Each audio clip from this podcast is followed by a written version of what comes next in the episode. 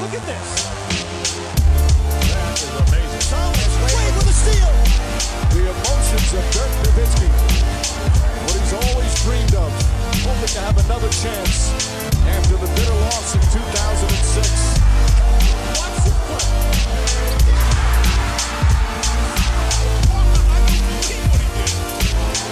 That is amazing. Hallo und willkommen zu Gut Next, dem deutschen Basketball-Podcast im Internet. Mein Name ist André Vogt und ich grüße euch zur neuen Folge unseres kleinen, aber feinen Basketball-Spiels heute mit dem Fragen-Podcast. Und der Kalender sagt, es ist der 29. Dezember 2023, sprich, das ist der letzte Podcast, den es dieses Jahr geben wird. Ab morgen ist Wochenende, dann ist schon Silvester, dann ist das neue Jahr, dann wird wieder durchgestartet, natürlich wie jedes Jahr. Aber heute kann es auch gut sein, dass es das letzte Mal ist, dass ihr hier manscape.com als Hauptsponsor, als Presenting Sponsor begrüßen könnt. Denn ich hatte schon mal angekündigt, der Vertrag läuft bis Ende des Jahres. Ich habe noch nicht wieder was gehört äh, aus San Diego. Da sitzen die ja, äh, ob sie weitermachen wollen. Von daher möchte ich nochmal alles reinpacken in diesen vielleicht letzten Read, den ich jemals für Manscaped machen werde. Und ich weiß, ich sage immer alles mögliche Tolle über die Produkte und das stimmt auch alles. Ne? Ich habe gerade erst heute Morgen wieder äh, mit dem Beard Hatcher so ein bisschen hier rumgefummelt im Gesicht. Äh, den Kopf habe ich mit dem äh, Lawnmower 5.0 ja mittlerweile dann durchrasiert. Untenrum war alles soweit okay, da, da gab es jetzt nicht viel zu tun. Aber das alles, jetzt könnt ihr sagen, sieht trotzdem schäbig aus. Ja, da können aber die Produkte nichts für.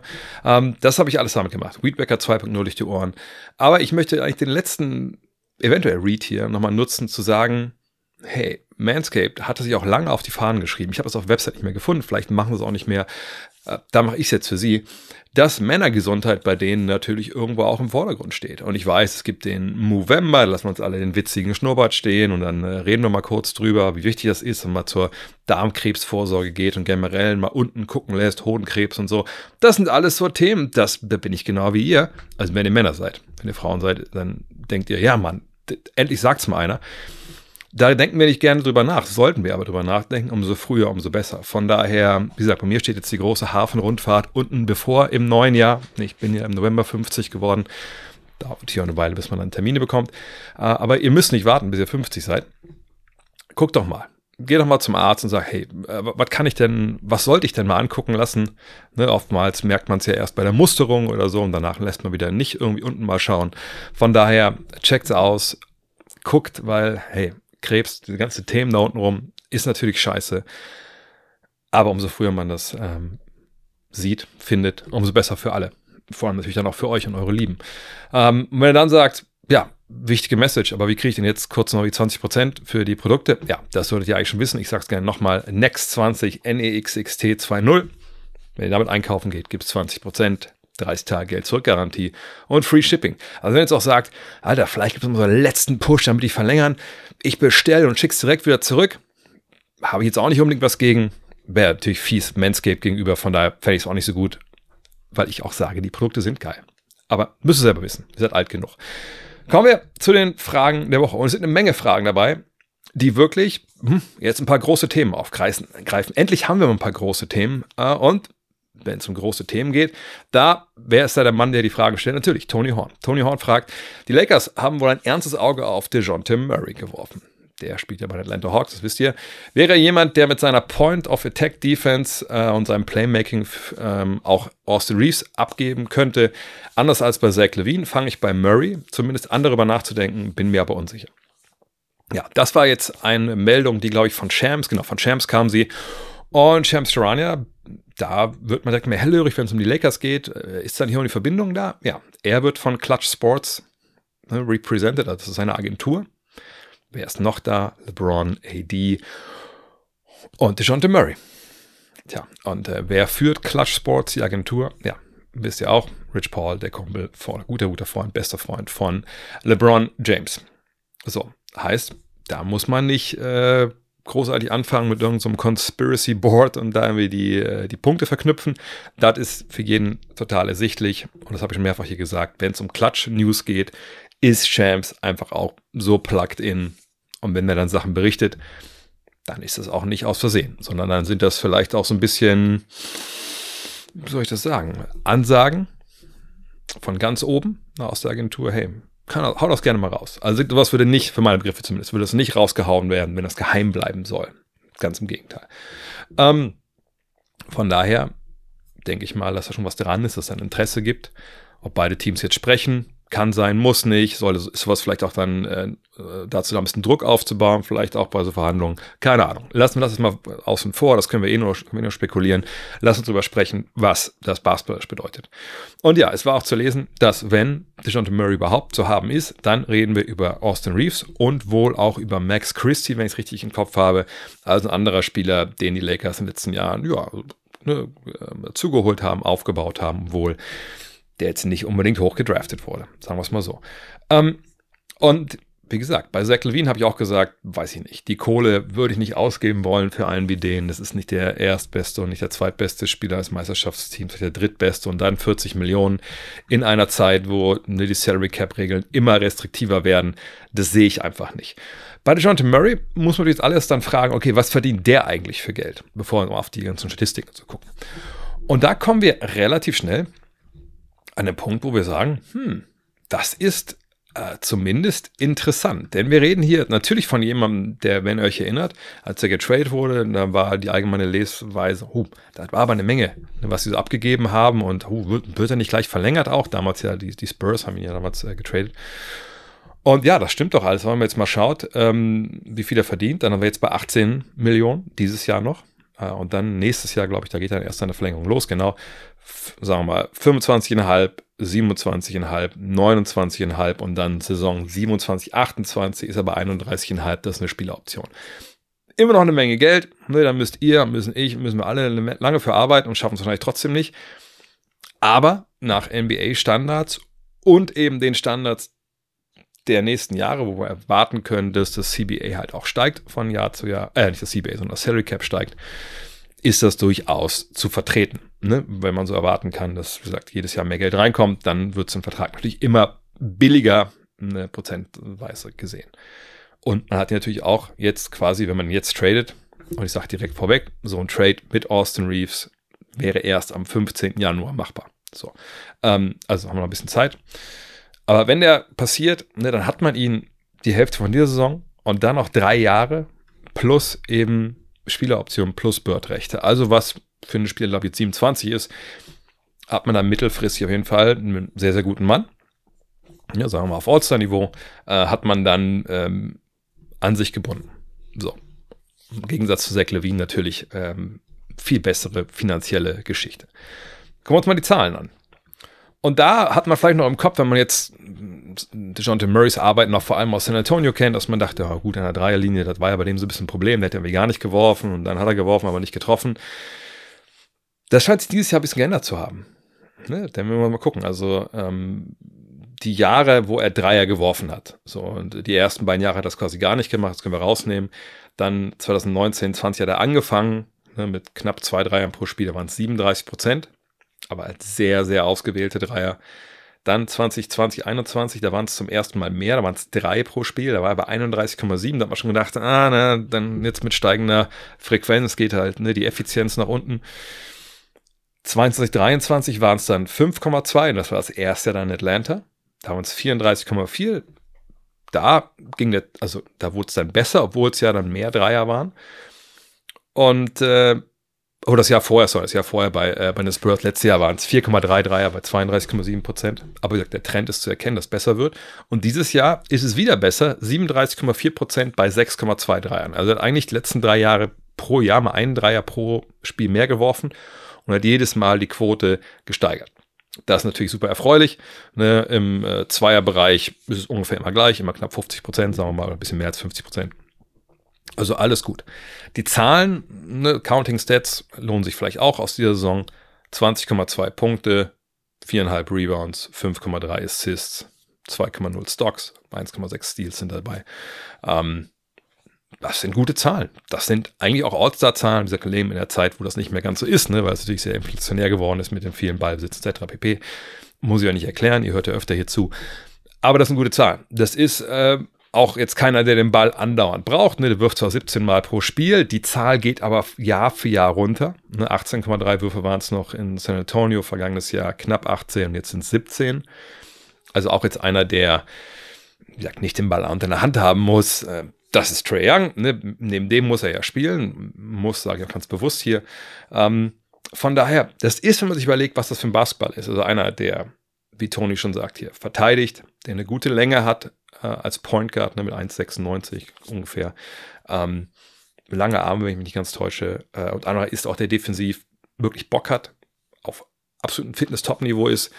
Das ist schon jemand, das kann man sich gut vorstellen. Da guckt man vielleicht als nächstes an, okay, also wenn man jetzt ganz zum Anfang draufschaut, ohne dass man jetzt ganz einen Deep Dive in die Zahlen macht. Wie ist es denn äh, mit den Dreiern, die er so trifft? Ähm, also gerade Catch and Shoot, ohne Dribbling. Da äh, gibt NBA.com dann her wie 34, noch was Prozent. Da denkt man, hm, das ist jetzt irgendwie schon wieder nicht so geil. Also, das wäre besser, wenn das ein bisschen mehr ist. Und wenn man dann noch ein bisschen tiefer einsteigt und sich mal die Shot Zones von ihm anguckt, da ist sich dann beides drin, nicht nur Dreier aus dem Stand, sondern auch Dreier aus der Bewegung, aber die nimmt er sehr, sehr selten. Das ist nicht sein Spiel, das ist das Spiel von Terry Young. Da sieht man eine witzige Sache, wenn man das Shotchart sich anguckt. Da sieht man, dass er auf der rechten Seite aus der Ecke, ich gehe jetzt auch mal einmal around the horn, wie es so schön heißt, rechte Ecke 35,3 Prozent. Also natürlich weit unter Liganiveau. Rechter Flügel 45 Grad, ne? Ähm, 25 Prozent, das ist natürlich, boah, richtig schlecht direkt Korb-Korb-Achse, also wenn man eine Linie von einem Korb zu anderen ziehen würde auf dem Feld, sind es 38,1 Prozent. Das ist besser als der Ligaschnitt. Der linke Flügel 43,1 Prozent. Viel besser als der Ligaschnitt auch. Und linke Ecke sind wir bei 43,3. Also wenn wir quasi das Feld, wenn wir sagen, nur rechte Seite und linke Seite und die Mitte nehmen wir mal raus, dann wirft der links 43 Prozent und rechts, äh, muss ich jetzt zusammenrechnen, das kriege ich nicht nicht hin, aber sagen wir irgendwas wir, knapp 30 oder so. Natürlich die Frage, warum ist das so? Das müsste man jetzt wirklich mal ein Analysevideo vielleicht drüber machen oder sowas. Aber äh, Fakt ist nun mal, auf der einen Seite trifft er seine Dinger und die meisten davon sind eben Catch and Shoot. Das kann man als Lakers natürlich dann auch, das wissen die ja auch, das gucken sie sich an. Also sprich, das ist schon jemand, der, wenn du ihn dann halt auch abseits des Balles hinstellst, das ist neben LeBron natürlich relativ oft der Fall, der wird dann schon funktionieren. Das kann man sich vorstellen. Der kann aber auch Playmaking dir geben, gerade wenn LeBron auf die Bank geht. Ähm, also, das scheint eine, eine, tolle Idee zu sein. Und ist halt ein Spieler, auch wenn sein Vertrag nicht steigt demnächst, der ist kostenkontrolliert die nächsten Jahre. What's not to like? Ja, not to like ist halt, dass man wahrscheinlich Austin Reeves abgeben muss. Denn ich denke, ähm, wenn man jetzt so wie Träumer als Lakers-Fan, hey, die Angel Russell, also du sagst ja selber, das wäre ganz schön, wenn er nicht mal bei den Lakers spielen würde. Das ist doch perfekt. Das passt ja auch vom Gehalt. 1 zu 1, bumm, noch ein Draftpick dran und gut ist. Das wird nicht funktionieren. Also dafür ist die John Murray zu gut. Dafür sind die Hawks, glaube ich, auch, wir können gleich nochmal, was Atlanta noch machen könnte, ähm, nicht verzweifelt genug. Dafür ist aber auch die Angel Russell zu schlecht. Und so wird es halt nicht funktionieren. Und vor allem gibt es halt Austin Reeves. Jetzt, wenn man jetzt sagen würde, okay, Atlanta will aber irgendwie einfach nur aus dem Vertrag rauskommen, weil sie umbauen wollen, ja, aber dann, wie gesagt, dann reicht doch nicht ein Draft-Pick dann von dem Lakers-Team, was wahrscheinlich gar nicht so schlecht sein wird die nächsten Jahre dann, weil die Lakers immer ganz gut sind. Von daher, nee, ich denke, wenn du diesen Trade machen wollen würdest, dann müsste es ein Trade sein, der eben Austin Reeves beinhaltet. Und dann frage ich mich halt, was passt jetzt besser? Und was brauche ich vielleicht als Lakers eher, wenn LeBron dann doch in den nächsten sechs, sieben, acht Jahren irgendwann aufhört mit seiner Karriere?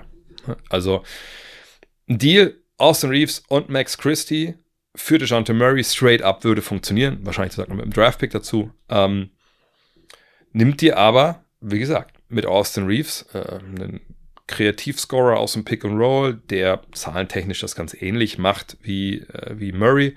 Ähm, sicherlich ne, ist das jetzt, macht keine 20 Punkte und ne, man muss bei ihm ein bisschen tiefer in die Zahlen einsteigen. Denn er hat natürlich keinen guten Start in die Saison gehabt. Ne, erinnert euch, da mit den Starts und so, das war mir alles nicht so das Ding.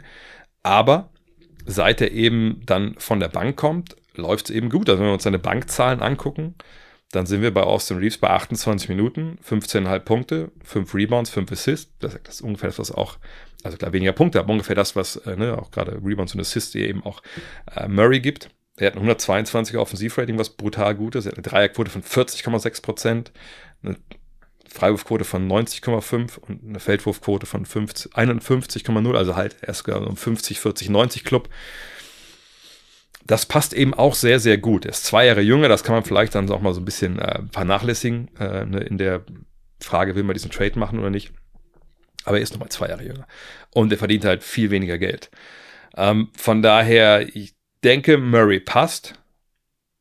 Ich denke, man kann drüber nachdenken. Ich denke auch, dass er defensiv einen Schritt nach vorne. Aber ich fände halt, wenn man zwei Spieler verpasst oder verliert, die eventuell nicht nur dieses Jahr, sondern bei Chrissy auch vielleicht perspektivisch noch eine relativ große Rolle spielen könnten, auch wenn natürlich Chrissy kein Star ist oder so.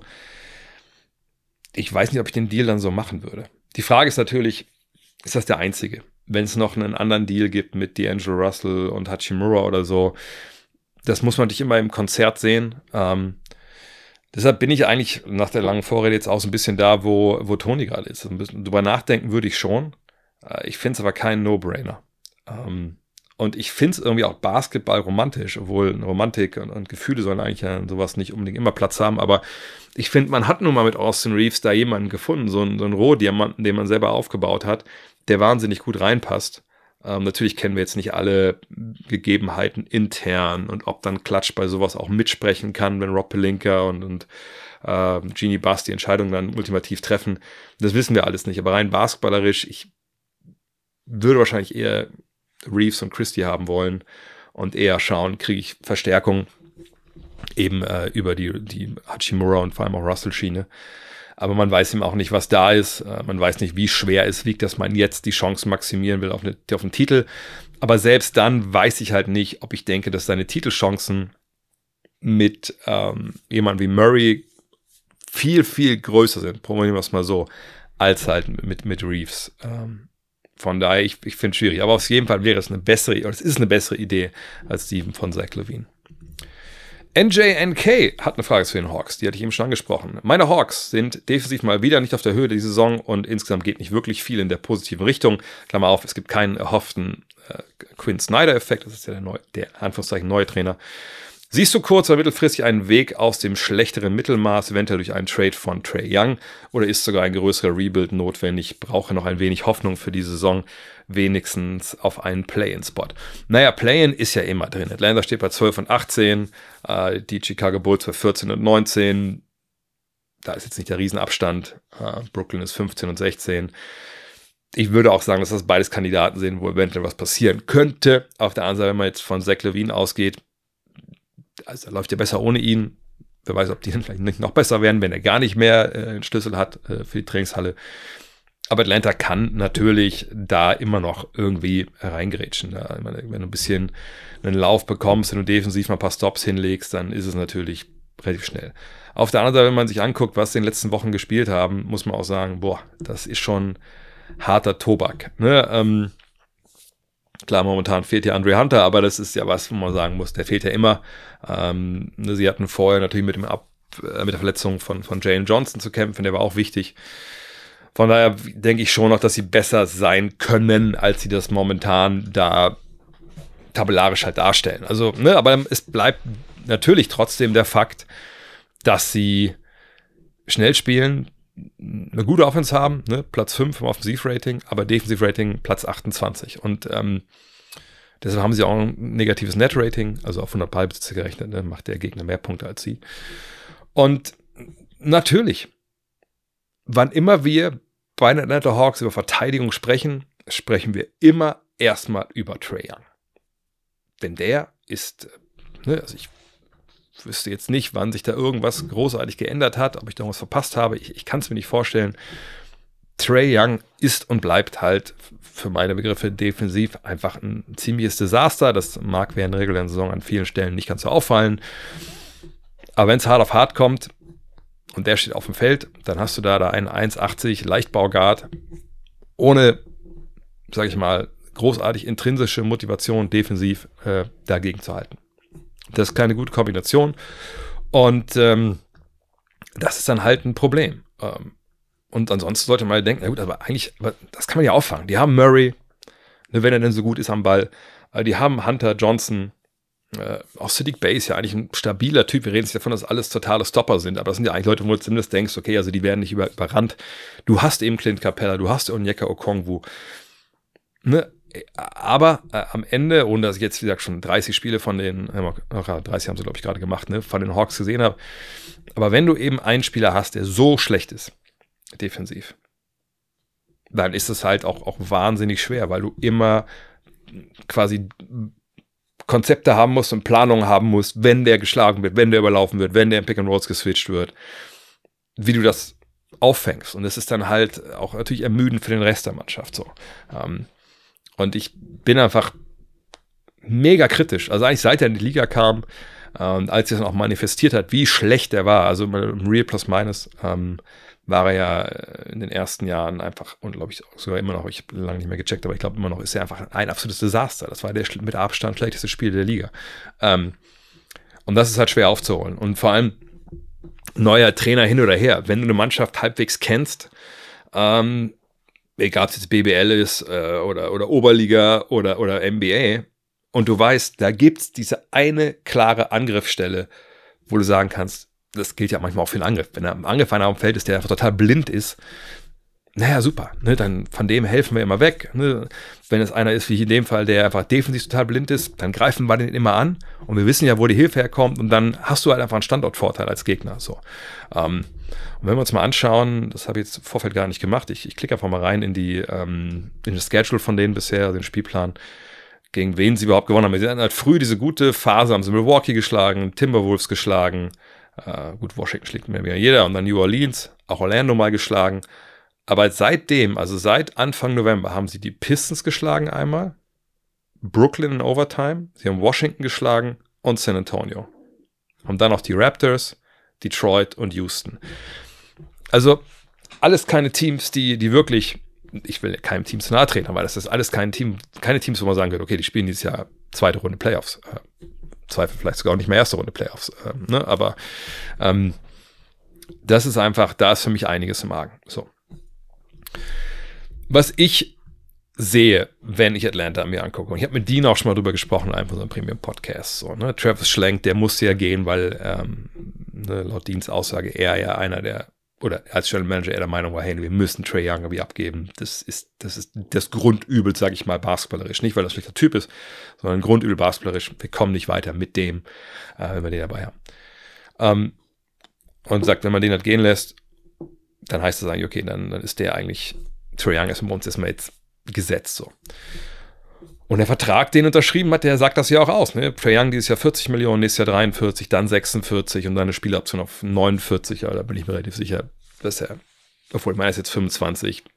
Vielleicht sieht er die letzte auch nicht, je nachdem, wie es halt nächsten Jahre läuft bei ihm.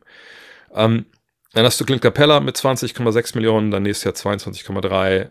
Hunter Uh, jetzt quasi mit 20, 21, 23 und 25. Bogdanovic 18, 17, 16 und dann Cluboption für 16. John Murray habe ich schon vorgelesen, 18, 25,5, 27,5, 29,5, 31,5. Also heißt, diese Mannschaft wird vor allem nächstes Jahr auch noch einiges teurer, einfach weil die Gehälter alle steigen, weil Murrays neuer Vertrag reinkickt. Und dann hast du noch Okongwu, der auch unterschrieben hat für einen neuen Vertrag ab 14, also 14, 15, 16, 17 Millionen die nächsten Jahre. Und das sind so die Haupt- Preistreiber, sag ich mal. Ähm, wenn du neu aufbauen willst, finde ich, macht es relativ wenig Sinn zu sagen, okay, wir behalten Trey Young und wir gucken, dass wir drumherum ein bisschen das besser aufstellen. Ich glaube, das macht relativ wenig Sinn. Das ist im Endeffekt dieses äh, ne, schöne, äh, die Liegestühle auf der Titanic neu arrangieren. So, das bringt dir nichts. Für meine Begriffe musst du gucken, dass du Trey Young halt tradest. Die Frage ist, was kriegst du für den? Im Idealfall würdest du natürlich jetzt nicht irgendwelche langlaufenden Verträge haben wollen.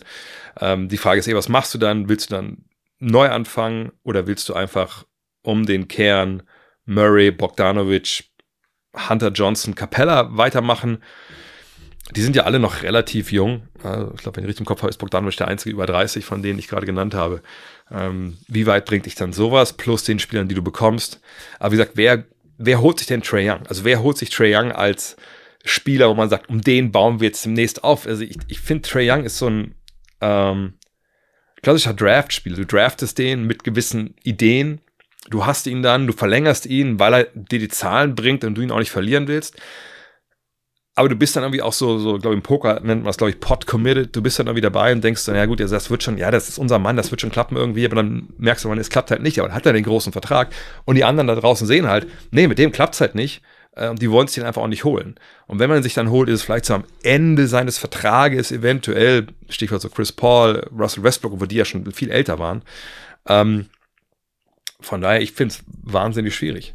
Denn jemand, der ihn holt, braucht eben eine defensive Infrastruktur, die es halt erlaubt, dass du so einen hast. Und dann, wir sehen ja gerade, welche Probleme Milwaukee mit Damon Lillard auch hat. Ne? Ich denke, das kriegen die noch hin zu den Playoffs, keine Frage, aber ne, das ist eben auch nicht leicht. Ähm, von daher, also ich würde Trey Young irgendwie versuchen zu traden. Äh, vielleicht auch für ne, einen Gegenwert, der auf den ersten Blick vielleicht nicht so wirklich viel erscheint. Ne? Also gerne Draftkapital, äh, gerne vielleicht auch einen Vertrag von einem halbwegs gestandenen Veteran, der vielleicht noch ein, zwei Jahre läuft, aber dann sind wir zumindest erstmal aus der Nummer raus und mit den anderen laufenden Verträgen, die wir haben, wir sind ja wettbewerbsfähig. Ne? Und ich denke auch, wenn du Young abgibst, dann kommst du auch weg von diesem Trey Young Basketball, ne? wo er halt, ich will nicht sagen, das ist jetzt eine komplett eine Luka Doncic-Offensive dieser Spielen, das würde ihm sicherlich auch, auch Unrecht tun, aber es ist nun mal so, dass er den, den Ball wahnsinnig oft in der Hand hat. Ähm, und ich sage auch nicht mal, dass er schlechte Sachen mit dem Ball macht. Äh, ich sage, dass es allen Beteiligten helfen würde, wenn er halt den Ball weniger an der Hand hätte und keine Usage Rate hätte von 31,5. Also das ist einfach für mich ein bisschen viel für jemanden, der jetzt ähm, natürlich ein Offensivrating von 122 hat, gar keine Frage. Aber, wie gesagt, es ist für mich zu viel, auch vielleicht um das Beste aus dieser Mannschaft rauszuholen. Ähm, aber vor allem geht es um die Defense. Also ich würde ihn traden, gucken, was ich kriege. Ähm, und wenn ich dann ein paar Jahre Mittelmaß jetzt mache, auch okay.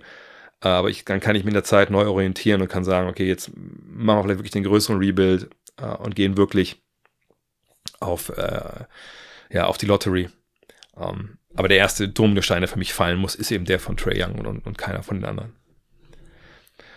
Aber vielleicht ein Einsatz dazu. Das Problem ist halt, das ist jetzt so eine Sicht von draußen drauf. Ne? Wie so jemand wie, wir kommen gleich bei den Pissen nochmal zu dem Thema.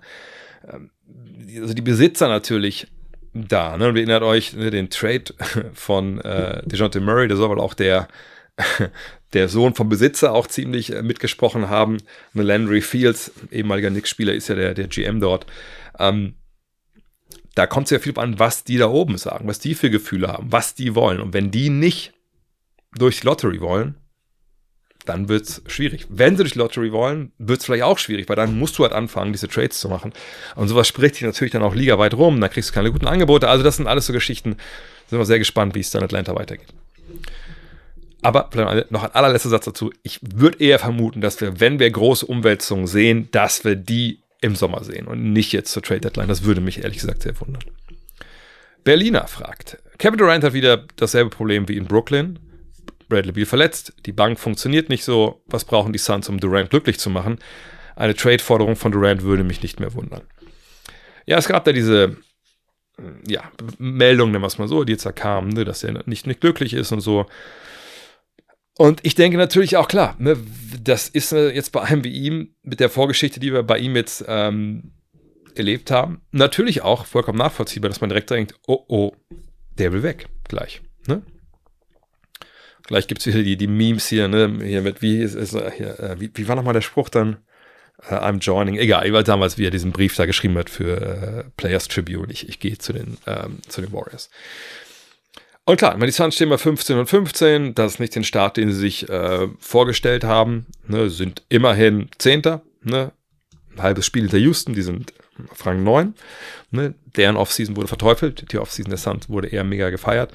Äh, man guckt, Offensivrating 13., Defensivrating 17., Netrating 16., langsame Pace. Alles nicht gut. Natürlich nicht.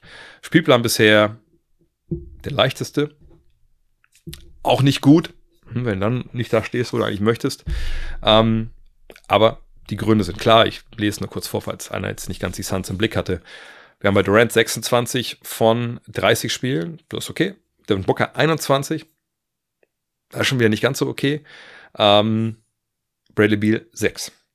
So, und das ist halt natürlich die Problematik. Wir haben alle gedacht, okay, die haben drei Stars dann, ne? zwei Superstars mit Booker und Durant und dann ein All-Star, nennen wir mal so, in äh, Bradley Beal. Die haben keinen richtigen Point Guard, aber ist okay, das kann Booker ein bisschen, das kann Beal ein bisschen.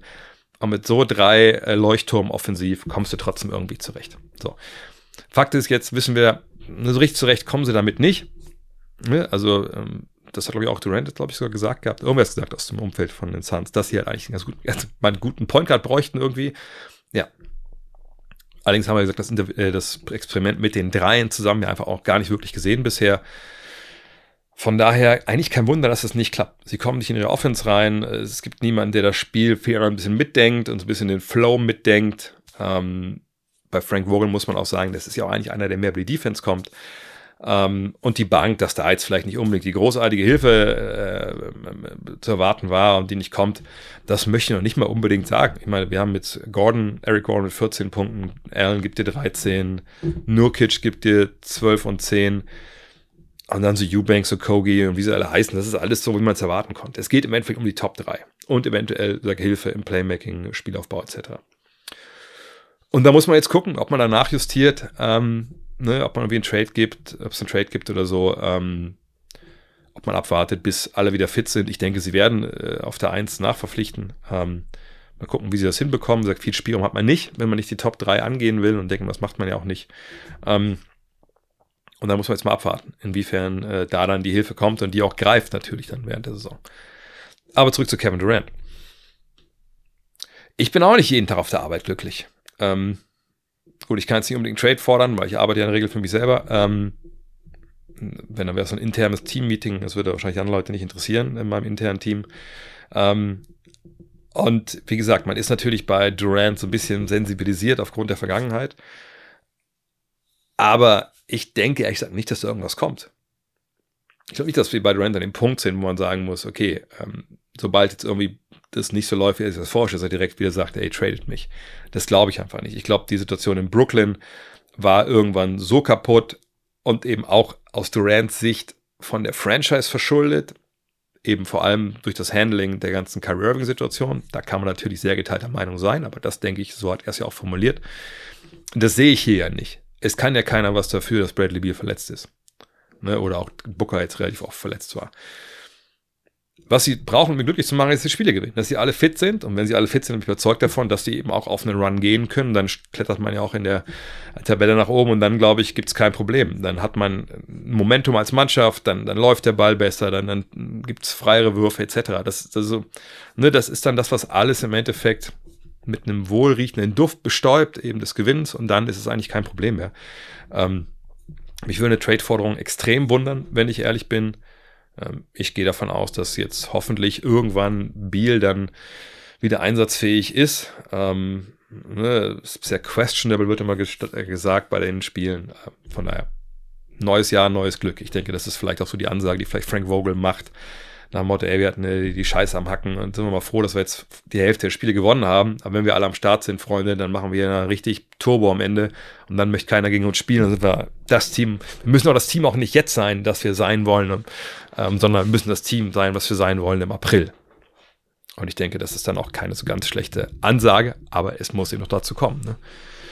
Tiefenverspannt fragt. Du darfst dir einen Kader aus aktuellen NBA-Spielern zusammenstellen, aber nur aus Bankspielern.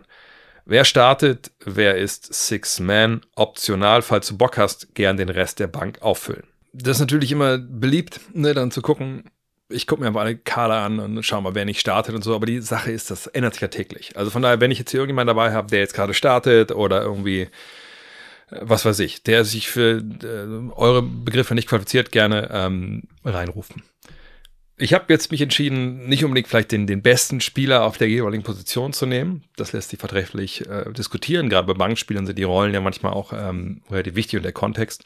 Sondern ich, wenn ich jetzt Leute nehmen müsste, von denen, die nicht starten, ähm, dann würde ich das Team so zusammenstellen, ich denke würde, das ist eine Mannschaft, wo ich denke, die würden meine Art Basketball spielen, die ich gerne möchte. Also, auf der Eins hätte ich gerne Emmanuel Quickly.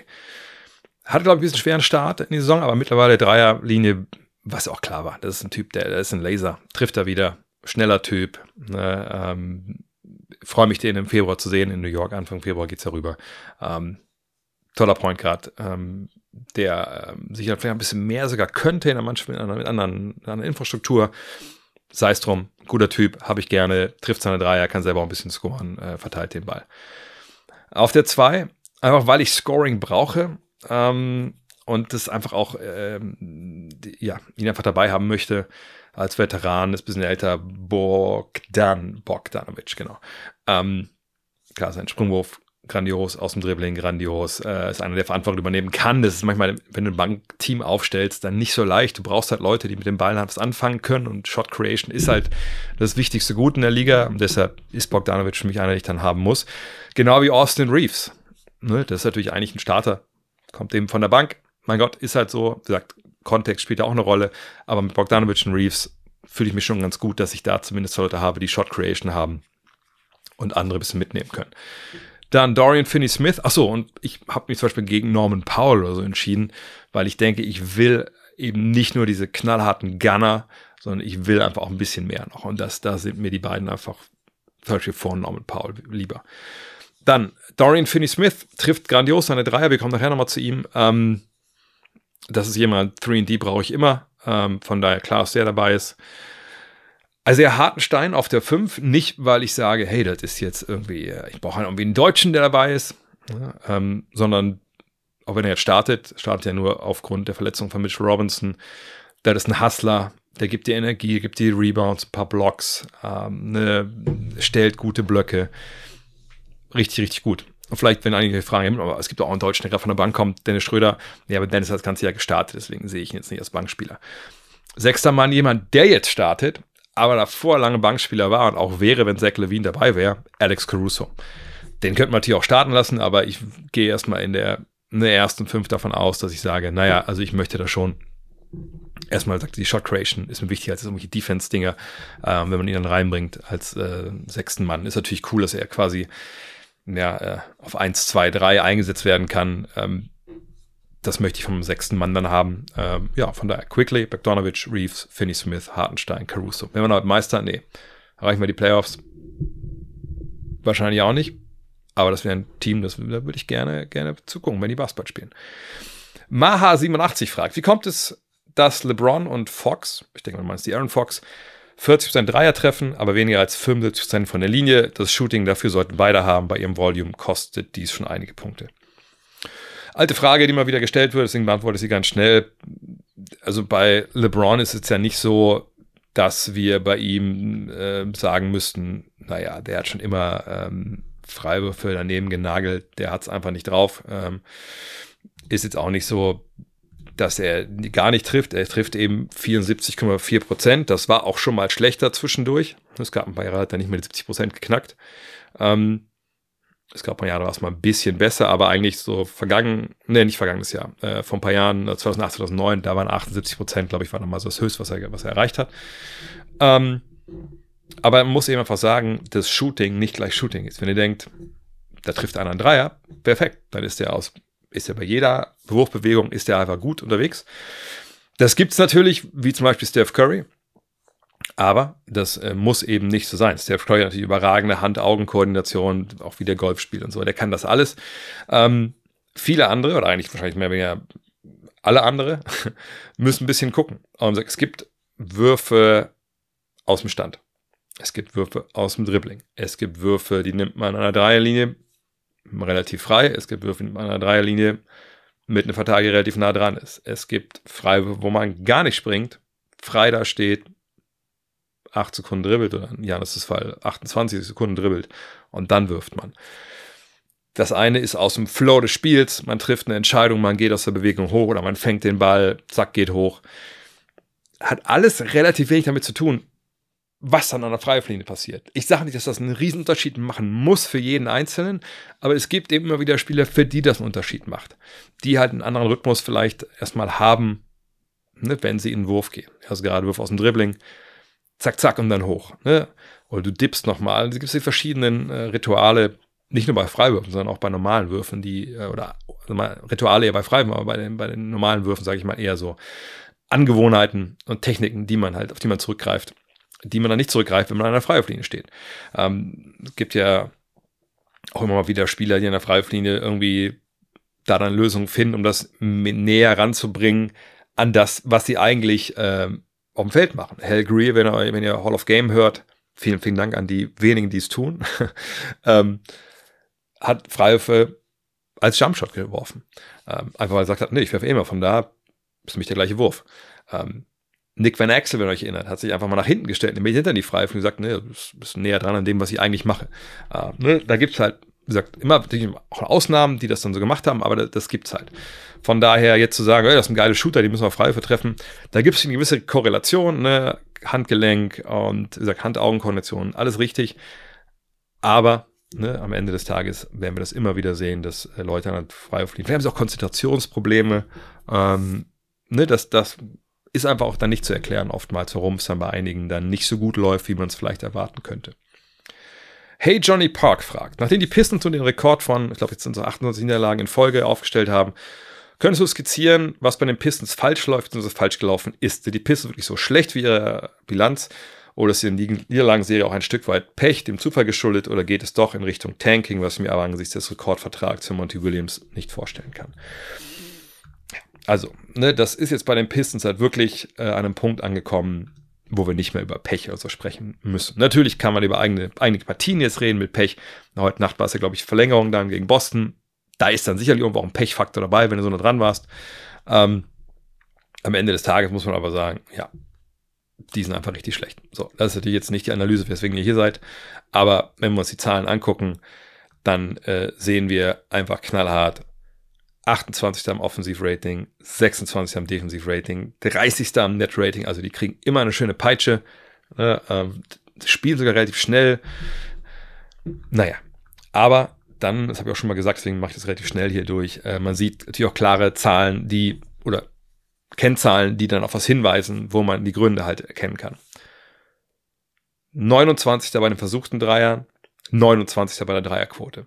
Katastrophe. Also, ne, ich höre mal viele Kommentare auch, äh, Leute sagen, ja, aber heutzutage in der NBA, so viel drei wieder getroffen werden, da musst du auch rein rechnerisch dann mal so ein Spiel dabei sein, da triffst du die Hälfte deiner Dreier. Naja, aber wenn du nur 29,9 Dreier nimmst überhaupt und die anderen nehmen 50, dann, also dann müssen die ja schon ziemlich schlecht werfen und vor allem, es gibt ja noch andere Würfe, ne, wenn du die halt auch nicht wirklich triffst.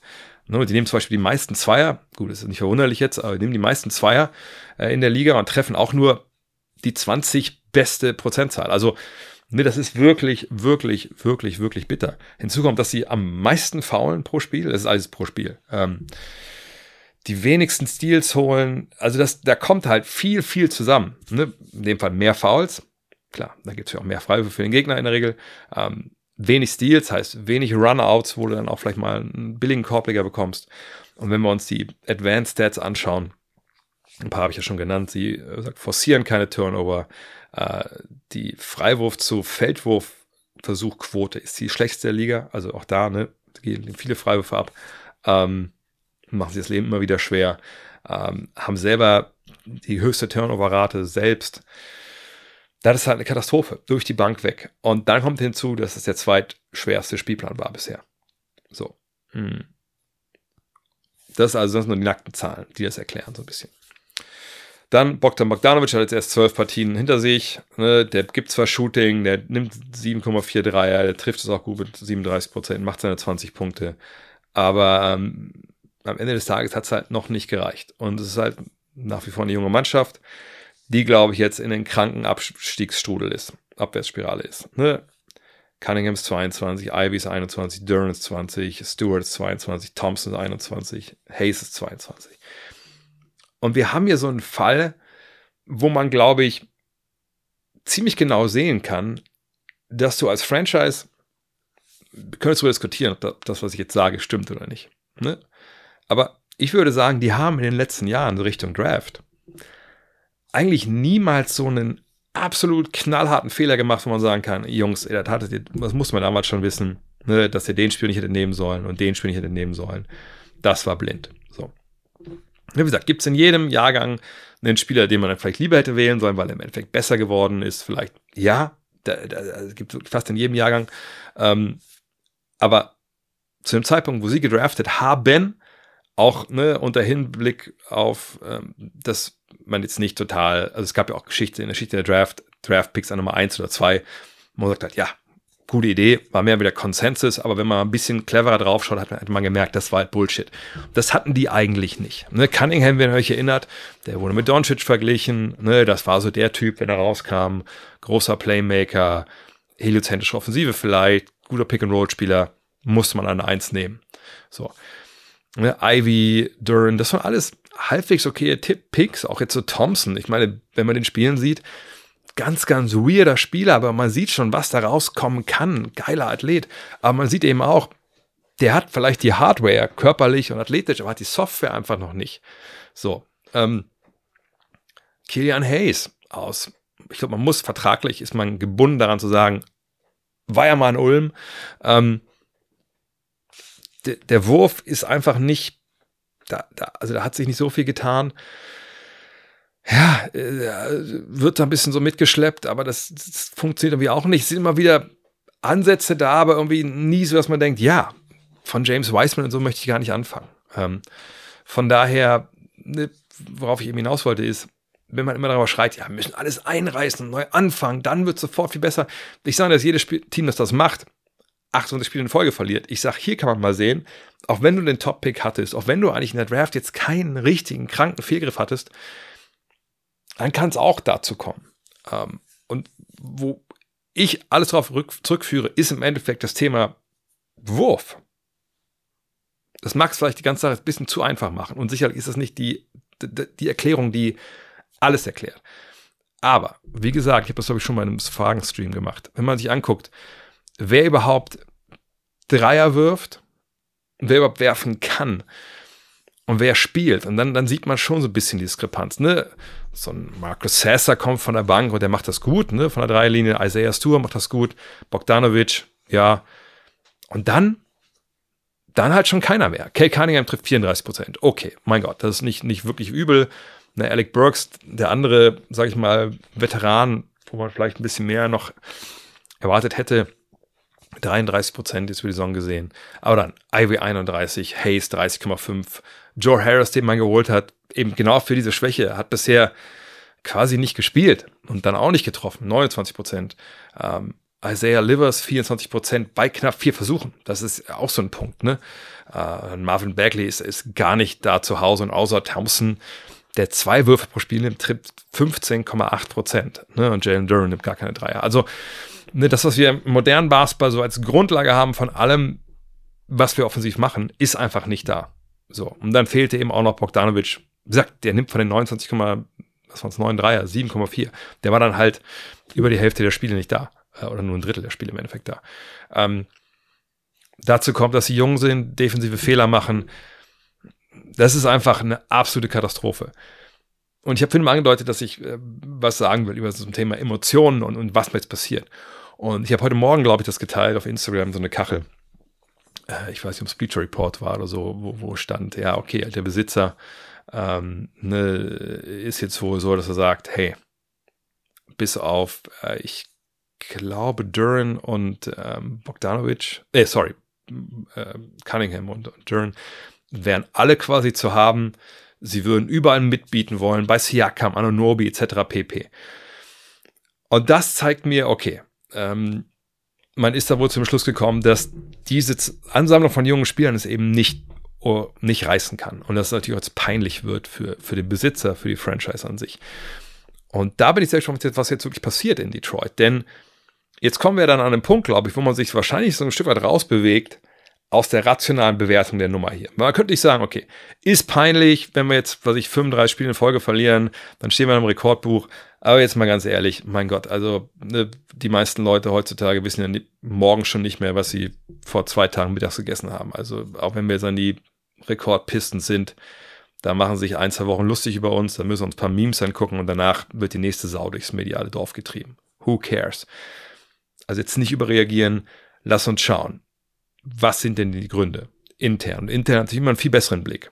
Wir können nicht bewerten, Monty Williams, kommt er bei der Mannschaft an? Sagt er die richtigen Sachen? Sagt er dem, wie sie defensiv spielen sollen und was drillen die, die richtigen Sachen? Aber sie machen es einfach nicht. Wissen wir nicht. Wir sehen nur die Ergebnisse.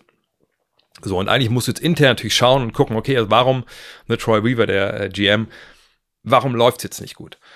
Und ähm, wenn ich so einen Namen lese wie Pascal Siakam, so denke ich so, boah, da möchte aber einer jetzt vielleicht ein, zwei Entwicklungssprünge äh, überspringen. Und wenn wir uns überlegen, vor der Saison gab es ja nur ein, zwei Meldungen nach dem Motto, naja, also die Pistons, die wollen eigentlich Bogdanovic schon so nicht abgeben. Die denken, die sind jetzt auf absehbare Zeit ein Play-in-Team. Jetzt sehen wir natürlich, dass sie davon so weit entfernt sind, entfernt sind wie die Sonne vom Mond. Ähm, aber wenn natürlich das aber eigentlich bei den Besitzern im Kopf wissen wollte, ey, wir müssten eigentlich ganz woanders sein Und die ganzen Pfeifen hier, die uns jetzt hier lächerlich machen, die möchte ich alle nicht mehr sehen, bis auf Cunningham und Dermot. Die finde ich irgendwie ganz geil oder meine Kinder finden die geil. Also, keine Ahnung. Ne? Da kann es natürlich dann jetzt dazu kommen, dass man halt Fehler macht. So. Ähm, und ich finde eigentlich viele von den Jungs, also Thompson und, und, und, und Hayes und wie sie alle heißen, alle für sich einzeln eigentlich gut, wie gesagt, nachvollziehbar, dass man die gepickt hat, etc. Aber jetzt zu sagen, wir reißen das alles ein und wir traden hier und wir holen die Veteranen, das kann ein absoluter Kardinalfehler sein und kann wirklich diese Franchise, ich will nicht sagen zurückwerfen, wenn, wo wollen wir sie noch hinwerfen? Dahinter ist ja, die sind ja schon an der Wand. So, ne? Ähm, aber da will ich mal was passiert. Darauf sollten wir ein Auge, äh, Auge haben. Ähm, und Monty Williams kann man schon wirklich froh sein, dass er jetzt so diesen großen Vertrag unterschrieben hat, denn ihn zu feuern bringt ja keinem was, kostet nur wahnsinnig viel Geld. Hm.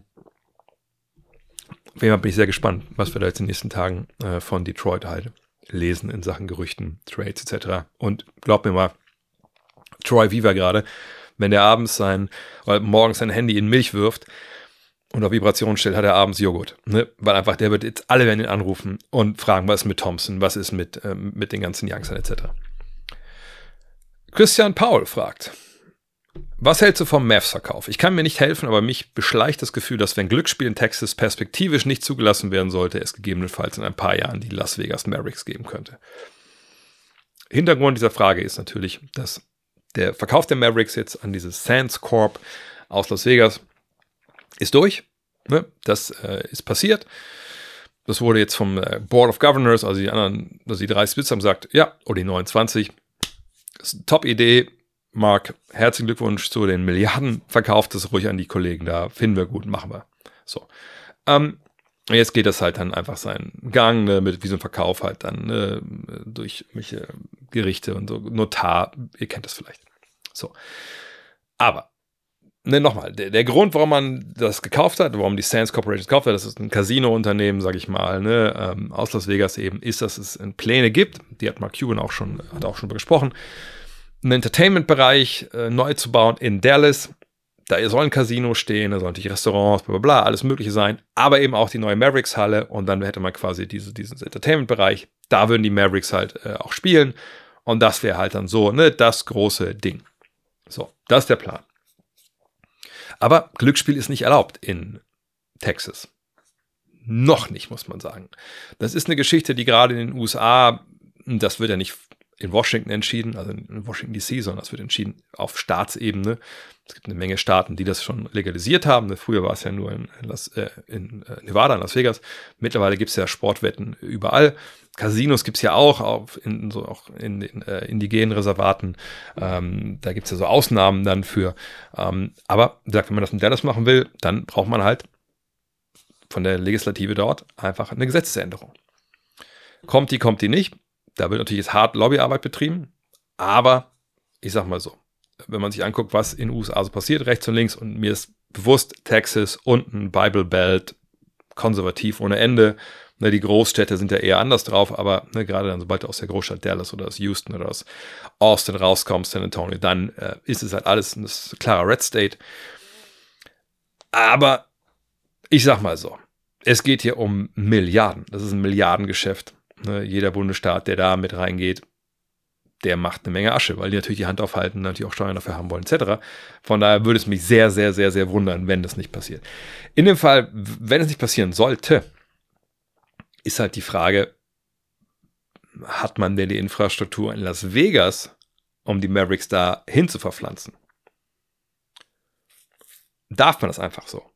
Und da kommen wir an einen interessanten Punkt. Man darf es zum einen nicht einfach so, auch das muss vom Rest der Liga, also von anderen 19 Sitzern, die müssen da zustimmen. Dann ist es so, sie haben da ja keine Infrastruktur. Das heißt, man müsste das mal eigentlich in Dallas bauen, wollte erstmal da quasi bauen und dann das Team, also wenn das, das kann natürlich alles passieren, das ist nicht unmöglich. Aber dann reden wir hier über Jahre. Also ich würde mal tippen, so weiß ich nicht, zehn Jahre oder sowas. 12, 15 Jahre, ähm, bis sowas dann durch ist. Von daher würde ich mir da jetzt ehrlich gesagt heutzutage relativ wenig Gedanken machen. Horst Gärtner fragt. Steve Kerr sagte kürzlich, we have enabled the players and they are taking full advantage. It's a parade to the free throw line and it's disgusting to watch. könntest du dir eine Regelanpassung wie damals zum Foul Hunting vorstellen, die diesmal hauptsächlich Big Men betrifft. Die Rede ist hier vom Christmas Game, ihr habt es vielleicht gesehen, ich habe es mir noch gespart aufgrund der Kommentare von euch auf Twitter, äh, zwischen den Nuggets und Warriors. 18 Freiwürfe für Nikola Jokic. Und danach äh, hat eben Steve Kerr gesagt, ja, also ne, das, genau, was er gesagt hat, das ist ja eine Katastrophe, ne, die kriegen die Freiwürfe geschenkt, bla bla bla. Jetzt muss man sagen, das ist der größte Humbug, den ich jemals aus dem Mund von Steve Kerr gehört habe. Absolut katastrophale Aussage. Ich habe mir die Szenen nochmal angeschaut. Ähm, ich finde nicht, dass es, es gab tatsächlich einen Schubser dann von Curry gegen Jokic. Das war natürlich äh, sehr gut verkauft von Jokic. Aber ähm, was die Fouls anging, und er sagt ja auch noch äh, hinzu, dass nicht die Refs der Schuld waren, sondern die Regeln sind schuld. Ne? Aber dann, ich, also ich war wirklich von den Socken, weil ich dachte wirklich, da wären jetzt knallharte Fehlentscheidungen dabei gewesen, so richtig räudig, überhaupt gar nichts. Das ist klare Regelauslegung und jetzt nicht auf Sachen, wo, was weiß ich, er zum Korb geht und geht irgendwo in Leute rein und macht einen Leger und er räumt ihn aus dem Weg und er kriegt aber das, er kriegt die Freiwürfe, sondern der spielt ja auch relativ selten im Post. Ne? Es war viel an der, an, der, an der Dreierlinie, viel, wenn er zum Korb gegangen ist. Und das war einfach zu einem ganz, ganz großen Teil, wenn wir mal ganz ehrlich sind, unsauber bis richtig scheiße verteidigt. Und Steve Kerr tut sich da echt keinen Gefallen mit, da irgendwie jetzt äh, irgendein Fass aufzumachen. Also eigentlich, ich sage auch ein Fass ohne Boden, weil es da einfach nichts zu bereden gibt. Ich rufe mal kurz nebenbei die, äh, die Zahlen von äh, von Jokic auf. Wenn ihr euch fragt, fragt euch mal selber, testet euch mal selber, wie viele Freiwürfe nimmt Nikola Jokic pro Partie? Aber wie viel kriegt er zuge äh, wie viel zuge ist das gleich? Wie viel nimmt er? 6,2. Sind 18, jetzt ein Hinwärtsunterschied zu 6,2, gar keine Frage. Aber die Warriors, kleine Mannschaft, unsauber am Verteidigen, wie gesagt, viel touchy-touchy gewesen da. Da machst du es dem Ref auch wahnsinnig leicht, mal zu pfeifen. Sorry, das war kompletter Blödsinn. Komplett überbordender Blödsinn von Steve Kerr. Das müssen wir ganz klar so sagen. Ähm, außerdem, weiß ich nicht, ob jetzt noch Joel Beatman die Diskussion holen will, wenn es hier darum geht, ist bei der Frage vom Horst, ob man die Regelanpassung erstmal, weil allen Trainer äh, irgendwie, was über Schiris sagt, wird hier keine Regel angepasst. Und ich wüsste jetzt auch nicht, dass irgendwie schreibt mir gerne in die Kommentare, äh, wenn das Bojanas ist. Ich wüsste nicht, dass ich da schon ein Spiel gesehen habe und gedacht habe, um Gottes Willen kriegen die Center viele Fouls zugesprochen. Null. Überhaupt gar nicht. Das letzte Mal, als ich dachte, Alter, das ist echt ein bisschen viel, war die Nummer mit James Harden etc. und einhaken und um jeden Block gehen, bum, bum, bum. Und das, das, das haben wir ja nicht mehr. Das haben wir Gott sei Dank ja raus, also auch noch nicht hundertprozentig komplett, aber zu einem großen Teil halt raus aus dem Spiel. Und wenn es darum geht, Freedom of Movement, das sind ja die, das ist der Überbegriff für diese Calls, ne, wenn du dich bewegst, das ist ja einer, dich nicht in den Weg stellen darf, etc. Wenn wir das mal rannehmen und mal sagen, okay, Steve du willst, dass das halt nicht mehr gepfiffen wird bei Nikola Jokic, dann sage ich dir, herzlichen Glückwunsch. Dann wird es bei Steph Curry aber auch nicht mehr gepfiffen. Und dann haben wir Situationen wie damals, was ich, 2015, 16 NBA Finals, wo äh, Steve Curry also wirklich so angegrapscht wird bei jedem Angriff, dass man eigentlich die Polizei rufen muss. So, und es war niemals ein Foul, weil es abseits des Balles war, weil es eben kein Freedom of Movement gab. Also da würde ich sehr vorsichtig sein. Und ich habe ehrlich gesagt, momentan, also, boah, Steve Kerr, da, da waren schon letzten also das ist einfach unwürdig, sowas dann zu sagen. Deine Mannschaft spielt nicht geil, du hast ein Problem defensiv mit deiner Truppe.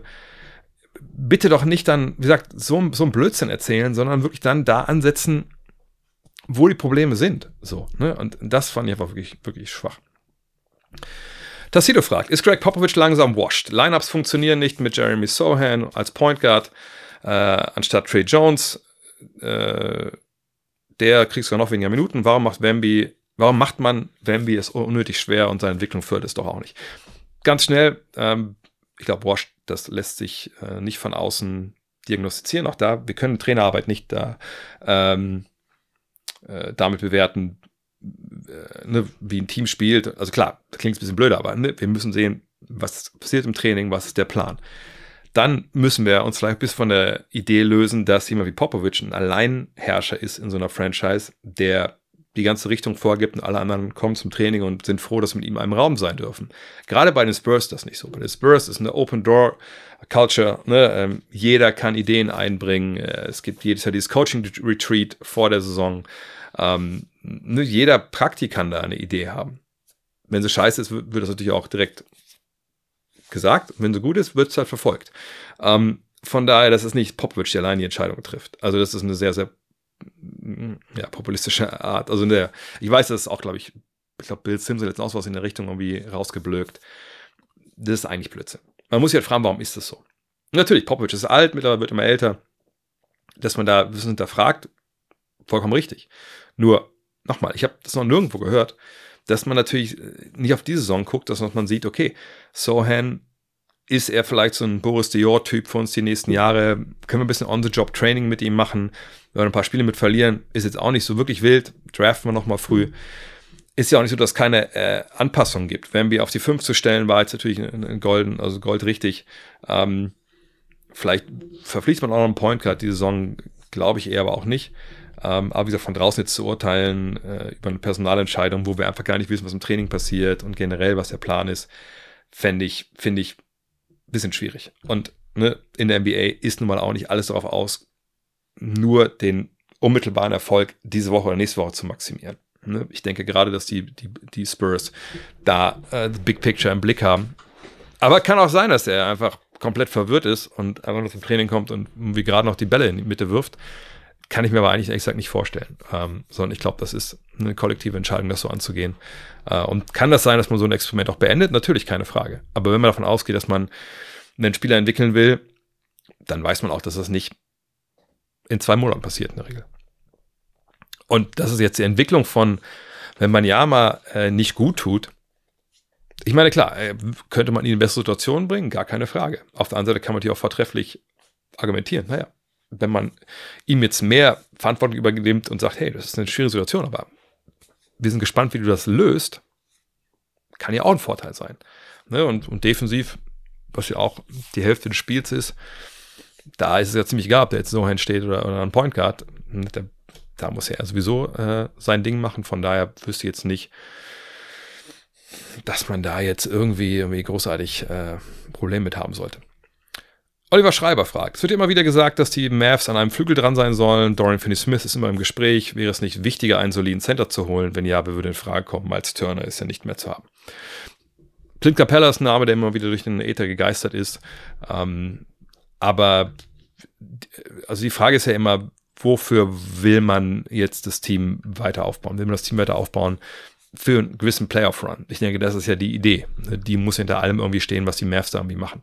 Ähm, da würde ich mich schon fragen, inwiefern ist dann jemand wie Clint Capella ab einem gewissen Punkt noch der Mann, den du brauchst. Ähm, ne, sicherlich würde er helfen defensiv, aber wenn du vor Augen hast, wir wollen extrem switchable sein vielleicht ne, und gucken, dass, dass wir so dann auch die Problematiken, die wir da haben, defensiv mit Doncic und mit Irving angehen, dann ist Capella da falsch. Wenn du denkst, nee, wir wollen es klassisch machen, Capella soll kommen, Pick and Roll, bla bla bla, dann kann man das natürlich gerne machen.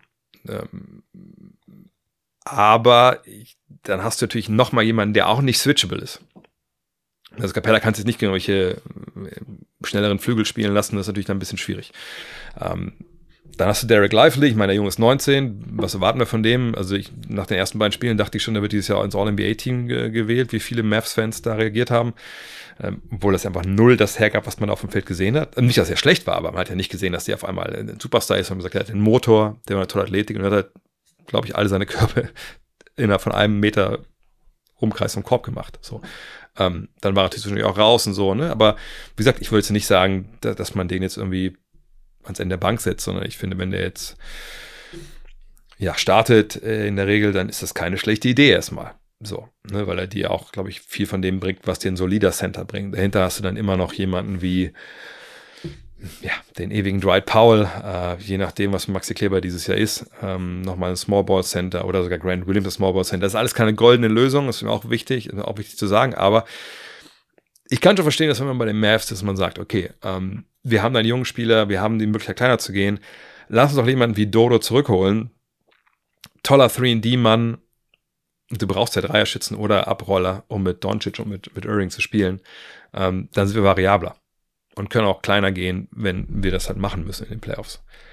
Ähm, klar, Miles Turner wäre toll, der trifft ja auch seine Dreier oder wirft zumindest Dreier, aber ähm, der wird es nicht so haben geben und äh, ich wüsste jetzt nicht, welche Namen außer Capella mir da direkt in den Sinn kommen, die wirklich dann, dann funktionieren.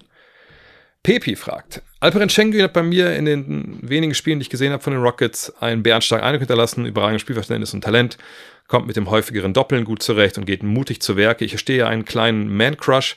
Wo siehst du sein Potenzial? Ne, das Entwicklungspotenzial. Die Arbeit mit Thiago Splitter scheint sich bezahlt zu machen und mit dem Dream, also Hakim Olajuwon, steht ihm ja auch einer der besten Zeiten aller Zeiten mit Rat und Tat zur Seite. All-Star in ein, zwei Jahren sollte drin sein, oder? Ja, natürlich. Also die Zahlen geben das vollkommen her. Äh, Teamerfolg ist ja relativ auch da. Ähm, ich denke momentan, wenn man sich Houston anschaut, dann äh, muss man sagen, also wenn einer von denen All-Star wird, dann er. 21 ne, Punkte, 9 Rebounds, 5 Assists, Dreierquote bei 31 Prozent, vielleicht könnte man besser machen, aber kommt sicherlich noch. Ich würde auch argumentieren wollen, dass es mich nicht wundern, wenn er dieses Jahr All-Star wird, ehrlich gesagt. Ähm, aber dann abwarten, wie, das mit, wie Center überhaupt reinkommen. Ähm, aber ja, ich glaube, die Zahlen, die wir jetzt sehen, das ist wahrscheinlich dann das, was wohl das nächste Jahr bewegen wird. Hoffentlich noch mit besseren Dreier, besseren Dreier. Ähm, Spaß hat er schon immer gemacht. Jetzt ist er wirklich auch angekommen in der NBA und weiß, ne, wie das alles funktioniert. Er ist quasi, ich will nicht mal sagen Mini-Jokic, die Zahlen sind ja schon wirklich gut. Also ist halt der türkische Jokic, wenn man so sagen will. Ich finde ihn super. Ähm, Jokic-Niveau sehe ich da nicht, ehrlich gesagt, aber knapp darunter ist er. Und wenn ihr mir jetzt sagt, der ist in ein paar Jahren der drittbeste Center der Liga hinter Embiid und, und Jokic, dann äh, ja, habe ich da ehrlich gesagt nichts gegen. Also da kann er durchaus relativ schnell auch landen. Christoph Klaus fragt, sind jetzt knapp zwei Monate vorbei. Welchen Rookie würdest du als besten Stil der letzten Draft bezeichnen? Ähm, bevor ich mich doch an einer Antwort versuche, muss ich sagen, nach zwei Monaten lässt sich das nicht sagen. Wir können jetzt sagen, hey, Jaime Jacques Jr. macht 14 Punkte nach zwei Monaten und spielt toll. Da ist der Mann. Da ist der Stil des Drafts gewesen an Nummer 18. Wir können sagen, nee, come on, ey. Äh, Brandon Pochemski, nicht gedacht, dass er jetzt startet äh, für, die, für die Warriors nach zwei Monaten. Da ist der Stil des Drafts von 25. Wir können sagen, Marcus Sasser äh, trifft aber wahnsinnig gut seine Dreier. Ne, der muss jetzt aber, ist, ist der Stil des Draft an, an 25. Oder Noah Clowney 21 hätte ich nicht gedacht. Aber er hat auch erst zwei Spiele gemacht. Also, das macht einfach keinen Sinn, das nach zwei Monaten zu machen. Ähm, aus, aus verschiedensten Gründen, ehrlich gesagt, weil ne, Kontext, Scoot Henderson zum Beispiel, da würde jetzt keiner sagen, oh ja, gut, dass die ja Nummer drei gezogen haben. Ne? Allerdings, wenn man die letzten Zahlen sich anguckt von Scoot Henderson, jetzt zum Beispiel nur aus dem letzten Monat, dann sieht man da auf einmal 14 Punkte, drei Rebounds, fünf Assists. Da denkt man schon wieder so, oh, das ist ja richtig gut auf einmal. Ne? Also nach zwei Monaten müssen wir gar nicht drüber reden. Im Endeffekt, wenn ihr wirklich bewerten wollt, also abschließend auch halbwegs eine, wie eine Draft zu werden ist, dann müssen wir drei Jahre warten. Ne? Es kann auch Verletzungen auch eine Rolle spielen, jetzt früh in der Saison. Aber jemand wie Eamon und Außer Thompson zum Beispiel würde ich jetzt einfach überhaupt gar nicht bewerten wollen, weil davon nach vornherein klar war, dass die einfach eine gewisse Zeit brauchen, weil sie gewisses Rüstzeug, was man in der NBA braucht, nicht haben. Und das müssen sie sich halt aneignen. Und wenn wir jetzt, wie gesagt, ähm, jetzt darüber richten wollen, das macht wirklich keinen Sinn.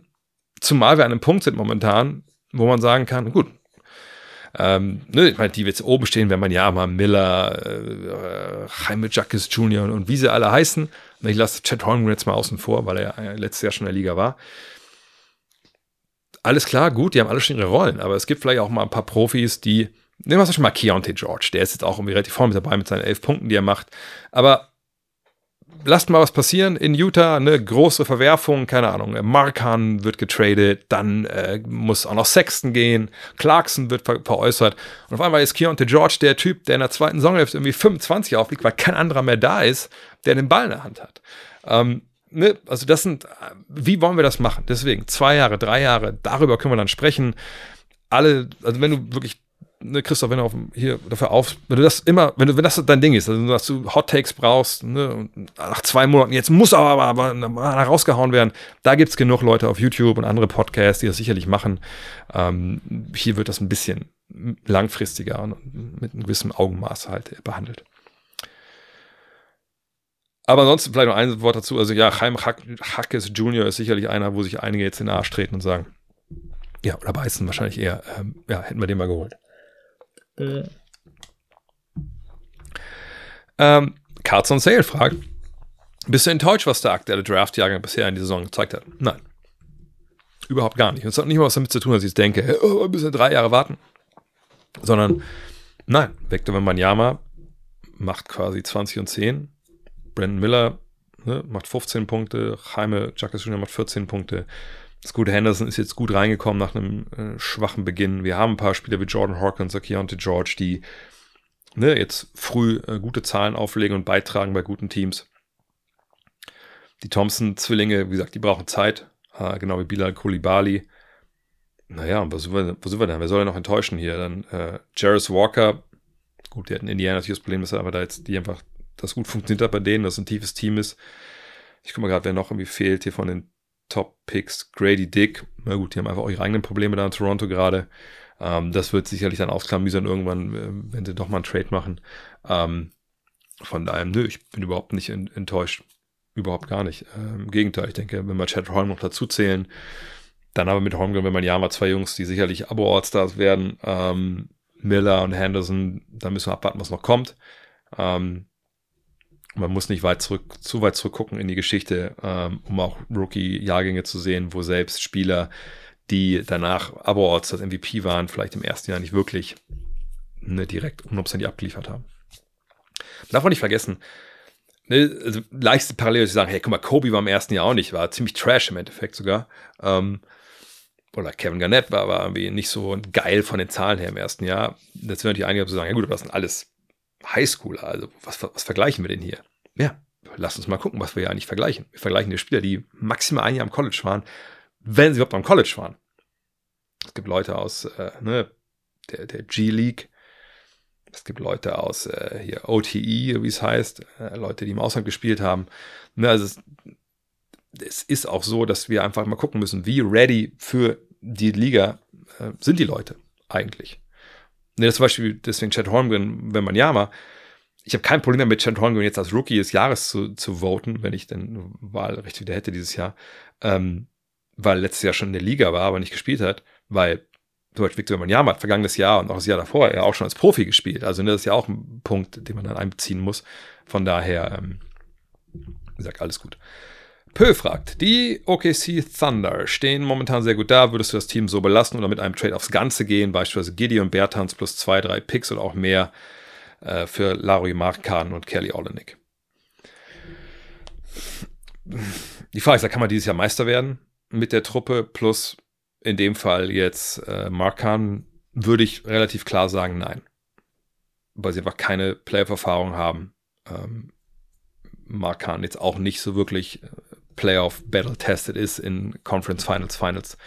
Von daher wäre das nix, um aufs Ganze zu gehen. Man würde ein bisschen was von seinem Kapital abgeben, würde einen Spieler abgeben, der jung ist, aber vielleicht nicht hundertprozentig reinpasst mehr äh, in Giddy.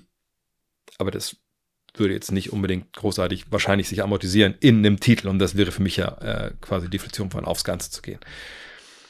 Bei Oklahoma City ähm, haben wir diese großen Back- Draft Picks. Und man fragt sich natürlich, was machen die mit dem? Die können nicht alle Spieler ziehen, und dann sind sie immer total jung und wie soll das funktionieren? Sicherlich. Aber Sam Presti hat das vor ein paar Wochen gesagt, deswegen kürze ich das ganz kurz ab. Er hat gesagt, na, wir brauchen natürlich auch diese Picks irgendwo, um zu gucken, was passiert die nächsten Jahre. Verlängern wir denn die Spieler, ähm, die jungen Spieler, die wir gezogen haben, alle? Kriegen die alle die Verträge bei uns? Oder müssen wir vielleicht auch mal da sehen, okay, wir traden die weiter? Oder brauchen wir vielleicht die Picks, um halt dann Spieler zu traden, wenn wir an dem Punkt sind, wo wir denken, jetzt können wir um den Titel mitspielen, dann können wir Picks dran packen und dann holen wir ein Spiel, die wirklich gut bei uns reinpassen. So. Ne? Alles gut. Äh, stehen jetzt momentan irgendwie, steht nächstes Jahr wie ein großer, ein ne, neuer Deal irgendwie an. Na gut, Alexei Pokoschewski wird Restricted Free Agent. Da glaube ich nicht, dass der unglaublich viel Geld kriegt nächstes Jahr von Oklahoma City, wenn überhaupt, irgendwo. Ähm, aber perspektivisch ist es natürlich schon so. Shea Gilgis Alexander hat seinen Vertrag, genau wie Lou Dort. Ähm, aber, wenn wir mal gucken, Chad Holmgren, da können wir davon ausgehen, dass dann nach der kommenden Saison äh, oder nach der übernächsten Saison wird dann halt, oder wahrscheinlich nach der kommenden Saison wird wahrscheinlich dann ne, die Verlängerung dann geben und die wird nicht billig. Bei Giddy wäre es, der könnte jetzt dann irgendwann schon verlängern, ähm, müssen wir mal abwarten. Äh, Jane Williams, das dauert dann auch noch ein, zwei Jahre, bis der verlängern kann. Ne? Ähm, aber sie haben eben viele von diesen Jungs, die echt ganz gut sind. Und irgendwann die Rookie-Verträge laufen halt aus. So da muss man abwarten. Was, was kriegt ein Jane Williams? Sagen wir mal nur Williams, Holmgren, ähm, und sagen wir mal, nehmen wir mal Giddy noch mit dazu. So. Und wenn sich entscheidet, okay, Giddy brauchen wir eigentlich nicht, den können wir gerne abgeben, okay, cool. Ähm, aber wenn ich jetzt sage, ich, ich habe eben, wie gesagt, jetzt äh, Holmgren, ich habe Williams, die kriegen natürlich große, große Deals. Ich habe schon äh, Shea Gildas Alexander mit einem großen Deal. Und ich hole Mark Kahn rein, dessen Vertrag jetzt auch nicht ewig läuft, sondern der Vertrag von Laurie Markkanen, der endet im Endeffekt nach diesem Jahr. Nicht wirklich, weil es gibt, es ist, ähm, ne, das ist dann, der letzte Vertragsjahr ist nicht komplett garantiert, 24, 25, der könnte auch schon eine Verlängerung dann äh, bekommen, ne, vor der nächsten Saison. Willst du den dann behalten? Der kriegt natürlich auch viel, viel mehr als die 17, 18 Millionen, die er jetzt gerade verdient. Also heißt, wenn du dir Markan holst, musst du sicher sein, dass das einer meiner drei, vier Jungs ist, mit denen wir Meister werden können. Und bei aller Liebe für Alauri Markan, da wäre ich mir einfach nicht sicher. Von daher, ich sehe das nicht als ein Trade, um aufs Ganze zu gehen. Ich sehe das als ein Trade, um sich ein bisschen auch in so eine kleine Ecke zu manövrieren. Ähm, von daher, ich würde den Deal jetzt so nicht machen. Also ich würde wirklich nur einen Trade machen für einen Spieler, wo ich weiß, das ist der zweite oder drittbeste Spieler des Meisterschaftsteams hinter SGA. Und das kann Markan natürlich irgendwo sein, aber ich weiß nicht, ob es in, in, dieser Gemengelage ist. Ne? Ich mag Markan extrem. Ähm, aber ich, für mich wäre das kein Trade, wo ich sage, das ist aufs Ganze gehen. Das wäre ein Trade, um es zu versuchen, aber das wäre mir ehrlich gesagt zu unsicher. Ich würde mich nicht an SGA binden, gebunden haben schon, die anderen dann binden und dann ihn. Also ich irgendwie brauche ich einen anderen Spieler als Markan, ehrlich gesagt. Niklas fragt, ich verstehe ja den Sinn der Bird Rights als Loyalitätsbonus, äh, also dass sie einem Team die Möglichkeit geben sollen, einen langjährigen Spieler zu halten. Warum können diese Bird Rights aber weitergetradet werden? Das passt ja nicht in das Prinzip einer Belohnung von langjähriger Zusammenarbeit von Spieler und Team. Doch, passt es. Also Bird-Rechte sind ja so, ähm, ich auch immer kann. Die Jazz haben ihn unter Vertrag und wenn er jetzt einen neuen Vertrag bekommt, dann müssen sie nicht auf Salary Cap gucken, wenn sie ihm einen neuen Vertrag geben. Also wenn sie ja keine Ahnung, nur 5 Millionen übrig hätten, dann könnten sie ihm nicht nur 5 Millionen geben, sondern die können ihm das Geld geben, was er wert ist. Das kommt dann eben oben auf Salary Cap oben drauf ne, oder auf der Gehaltsliste oben drauf. Deswegen haben wir diese Teams, die viel, viel mehr Geld ausgeben, zum Beispiel Golden State, als eigentlich das Salary Cap ist. So. Ähm, aber das, diese Bird-Rechte haben ja nur sie. Ne? Also, wenn er jetzt woanders unterschreiben würde als Free Agent, die müssten ihn unter, das, unter den Platz packen, der im Salary Cap ist. Sie können ja aber auch traden und dann gehen seine Bird-Rechte mit. So. Und die Frage ist jetzt, warum ist das denn so? Das ist ja dann eigentlich ein Nachteil. Es ist ja eigentlich, wäre es ja ein Bonus zu sagen, du unterschreibst bei mir, ich habe die Bird-Rechte, alles gut. Und wenn du aber getradet wirst, das neue Team hat dann nicht deine Bird-Rechte. Das wäre aber sehr nachteilig für das Team, das diesen Spieler hat. Denn wenn ich das, wenn das so wäre, könnte ich quasi einen Spieler ab einer gewissen Zeit nicht mehr wirklich traden. Nehmen wir mal Laurie Markan. Ne? Der Vertrag jetzt läuft noch dieses Jahr, nächstes Jahr ist er nicht garantiert. Wenn sie den jetzt traden nach Oklahoma City und Oklahoma City macht das alles so, ne, dass das Passi ist mit dem Salary Cap, bla bla, rein raus. Er kommt da an und wird Free Agent und die haben die Bird-Rechte nicht. Dann haben sie den Spieler jetzt noch ein Jahr und dann müssen sie quasi Geld dann am Salary Cap freischaufeln, damit sie den Vertrag nehmen können. Und das wäre ja ein Riesenakt dann für Oklahoma City, weil sie müssten ja nicht nur die Spieler traden, sage ich mal, um Markan zu bekommen, dann müssten sie irgendwie noch Spieler loswerden oder Verträge auslaufen lassen, um Markan zu verlängern. Und das würde dieses ganze, das würde diesem ganzen Finanzsystem, sage ich mal, oder diesem Trade-System, dieser ganzen Salary Cap-Struktur, das würde nicht funktionieren. Natürlich, wenn man das von null neu aufschreiben würde, könnte man das natürlich so machen. Ähm, aber selbst dann wäre es ja einfach wahnsinnig schwer, das irgendwie, äh, da würde auch die Spielergewerkschaft gar nicht mitmachen wollen. Denn, ich meine, überleg mal, im Zweifel, das ist Markan, er kommt dann nach Oklahoma City, die haben halt nicht genug Geld am Salary Cap frei, kriegen es nicht hin, keine Ahnung. Dann können sie aber sagen, Christoph, wir haben 10 Millionen. 10 Millionen kannst du haben, weil vorher waren es 18, eigentlich bist du 30 wert, aber geht nicht. Dann sagt er natürlich, okay, so habe ich es eigentlich nicht vorgestellt, weil ich, also ich bin ja nicht aktiv Free Agent geworden. Ne, also ich dachte eigentlich, ich kriege einen neuen Vertrag, äh, das Geld, das ich wert bin. Und auf dem freien Markt hat aber keiner 30 Millionen, um die Marke zu geben. Seht ihr das Problem? Also dann ist es einfach auch für den Spieler ein Riesenproblem. Deswegen haben wir dieses Soft Cap. Ne, für die Spielergewerkschaft ist ein Hard Cap und das wäre es ja im Endeffekt dann auch, wenn weiter, es wäre nicht mehr ganz so weich wie vorher, sondern ein härteres Cap. Das macht halt keinen Sinn. Und deswegen werden diese Bird-Rechte eben weiter vererbt. Und das macht natürlich auch den Spieler dann viel attraktiver für eine Mannschaft, die sagt, na gut, dann können wir unter Vertrag nehmen, dann haben wir den ja. Also von daher, das ist im Endeffekt auch eine Belohnung, dass sie weiter getradet werden können und eben für den Spieler und für das und für beide Teams, ehrlich gesagt. Maximilian Keiner weiß fragt, kannst du bitte einordnen, ob es ein Muster gibt, welcher Typ NBA-Spieler sich vom Spielstil her eher in Europa zurechtfindet und welcher nicht? Und kann man so eine Art Muster bilden, wer vielleicht lieber nach Europa, China und Taiwan gehen sollte? Wir könnten es anfangen und sagen, ja gut, in der Liga wird so gespielt und in der Liga wird so gespielt und, und da ist das gefragt, hier ist das gefragt. Da kommen wir vom Hölzchen auf Stöckchen. Ähm, natürlich kann man es wieder anfangen mit finde ich ehrlich gesagt eine relativ rassistischen Sichtweise, die wir dann stellen, also Basketball-Rassismus in dem Fall, äh, in Europa oft finden. Naja, also die dummen Amerikaner kommen hierher, können nicht mehr richtig Schrittfehler, also ne, die können in Europa nicht wirklich spielen. Wir bei uns können nur die intelligenten Amis spielen. Das ist ja leider so ein elitärer Ansatz, den viele immer haben, die auch immer dann sagen, oh, Euroleague ist das Beste, was es je gab und was die basketballerisch machen. Habt ihr das Ding gesehen hier von Real Madrid gegen, ich weiß nicht, war das Partisan Belgrad oder so, oh, dieser geile Dank da gegen die Zone wo man mal genau reinguckt, sieht, naja, da lagen die aber auch schon mit 40 vorne und die anderen haben dann quasi mit ihrer, Jugendtruppe da gespielt. Egal.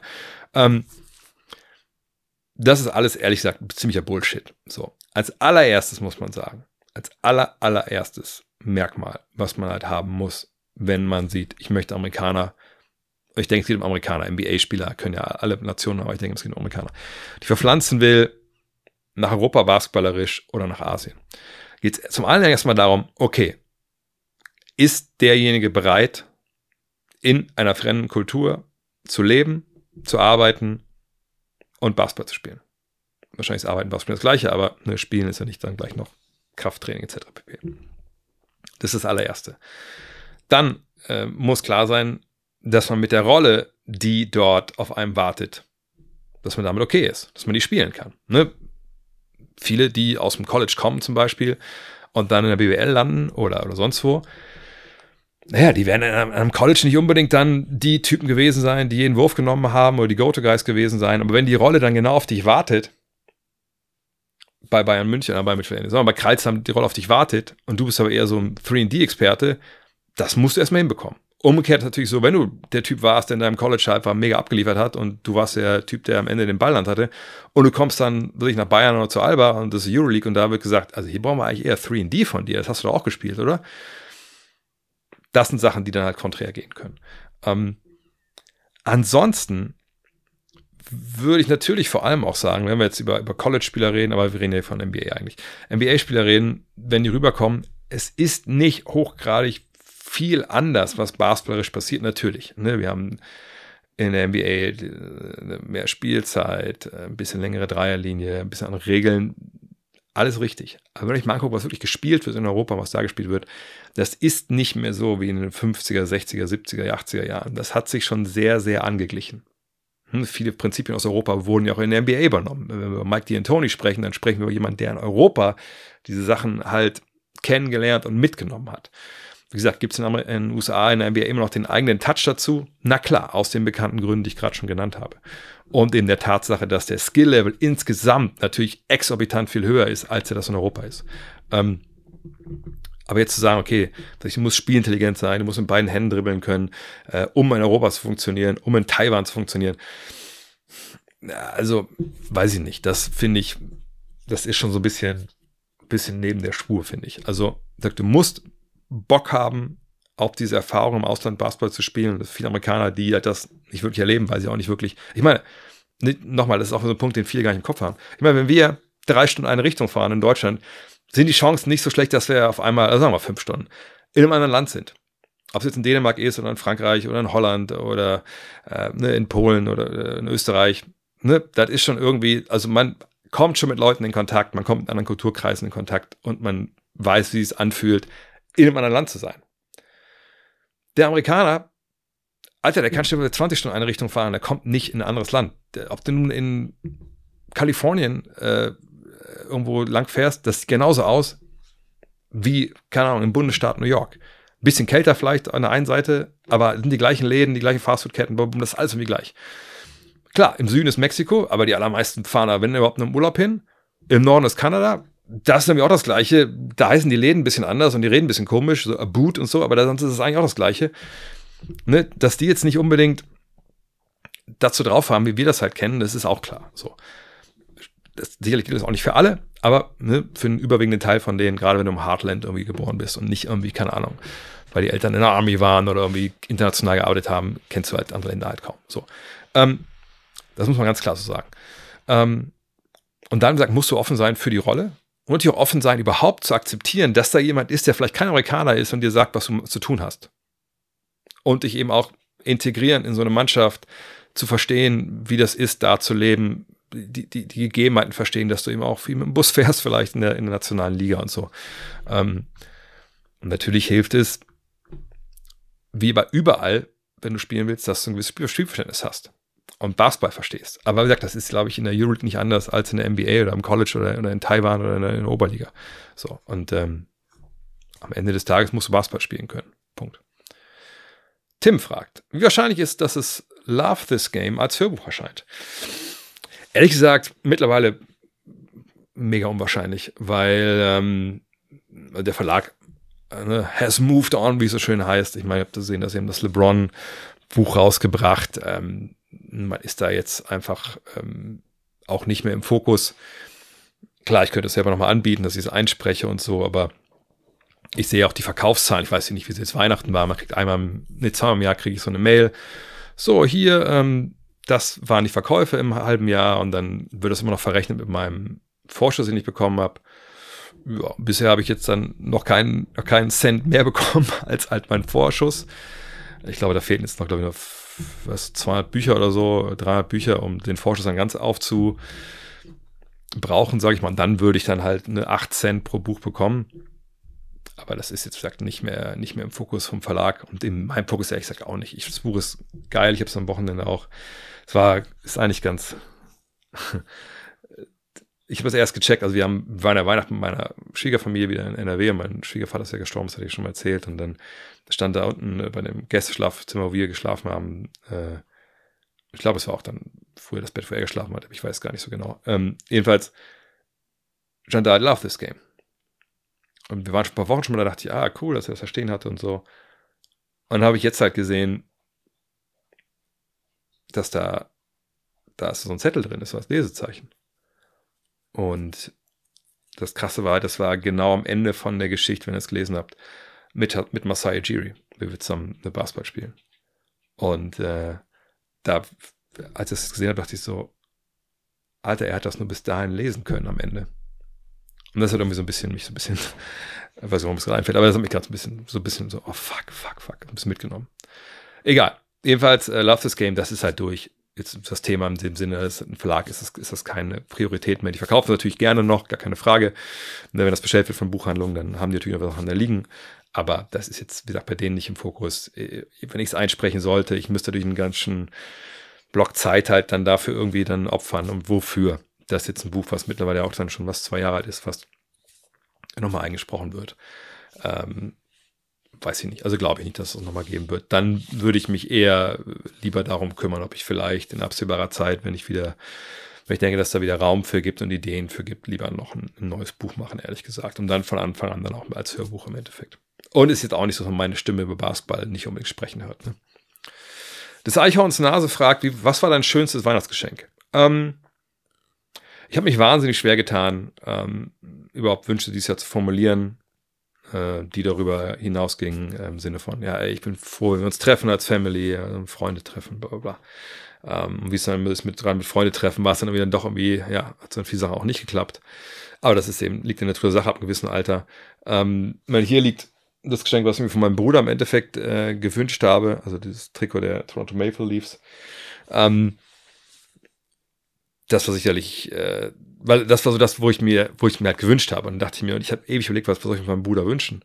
Äh, und dann fiel mir ein, dass ich mal mit, mit Kuro war ich ja mal äh, in New York damals für 2K und wir haben äh, eine Sache aufgenommen, Madison Square Garden, die Tour mitgemacht und so. Und dann waren wir auch in dem, in dem Laden, der in Madison Square Garden drin ist. Und dann habe ich damals auch mal so einen New York Rangers Sweater angezogen und dachte mir so, das sieht gar nicht so uncool aus. Dann gibt es ein Foto, wie ich das quasi so, ich so ein Foto mache im Endeffekt von mir so. Und im Hintergrund kommt gerade so Kuro rein und guckt so, immer so, what? Ähm, Und dann dachte, irgendwie habe ich mich daran erinnert, dachte, ach krass, stimmt, ich wollte immer mal so einen Sweater haben. Dann dachte ich mir so, okay, irgendwie welche Farben, welche, ich, ich stehe keinem Verein nahe, aber ich dachte, okay, blau wäre ganz cool. In meinen blauen Augen ist es ja auch klar. Ähm, und dann dachte ich mir, ey Bro, kannst du mir nicht einfach so einen Toronto Maple Leafs Sweater ziehen? Hätte ich Bock drauf. Hat er gemacht, find's cool. Ähm, ich gehe dann mit der kleinen Eislaufen, vielleicht ziehen, obwohl, nee, ich ziehe lieber nicht an, da kommen bestimmt ein, zwei so äh, hier, Wolfsburg Grizzlies äh, Jugendspieler und denken, checken einen direkt dann in die Bande dann. Ähm, aber ne, vor allem meine Frau hat mir einfach ein paar Sachen geschenkt, die ich mir jetzt nicht gewünscht habe, ne, sondern einfach so ein paar Events geschickt, äh, geschenkt. Ähm, ne, ein äh, Comedy-Event, zu dem wir hingehen, so, so ein Wellness-Tag. Das sind Sachen, die mir momentan wahrscheinlich, ähm, wo ich sage, das ist schon das, das Schönste. Meine Tochter hat mir natürlich was Schönes gemalt und so. Ich bin auch jetzt, was so Geschenke angeht, ähm, ich bin auch ein bisschen blank. Ich weiß auch gar nicht, ich sag gar nicht, was sie will, wenn es schon hier darum geht, dass ich jetzt Eishockey-Dinger ähm, mir, mir wünsche.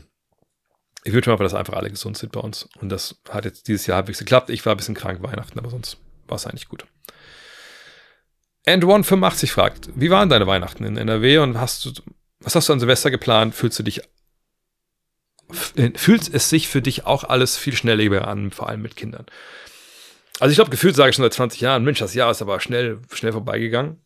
Hm, unsere Kleine ist erst sechs, von daher, also hat nicht so viel mit Kindern zu tun.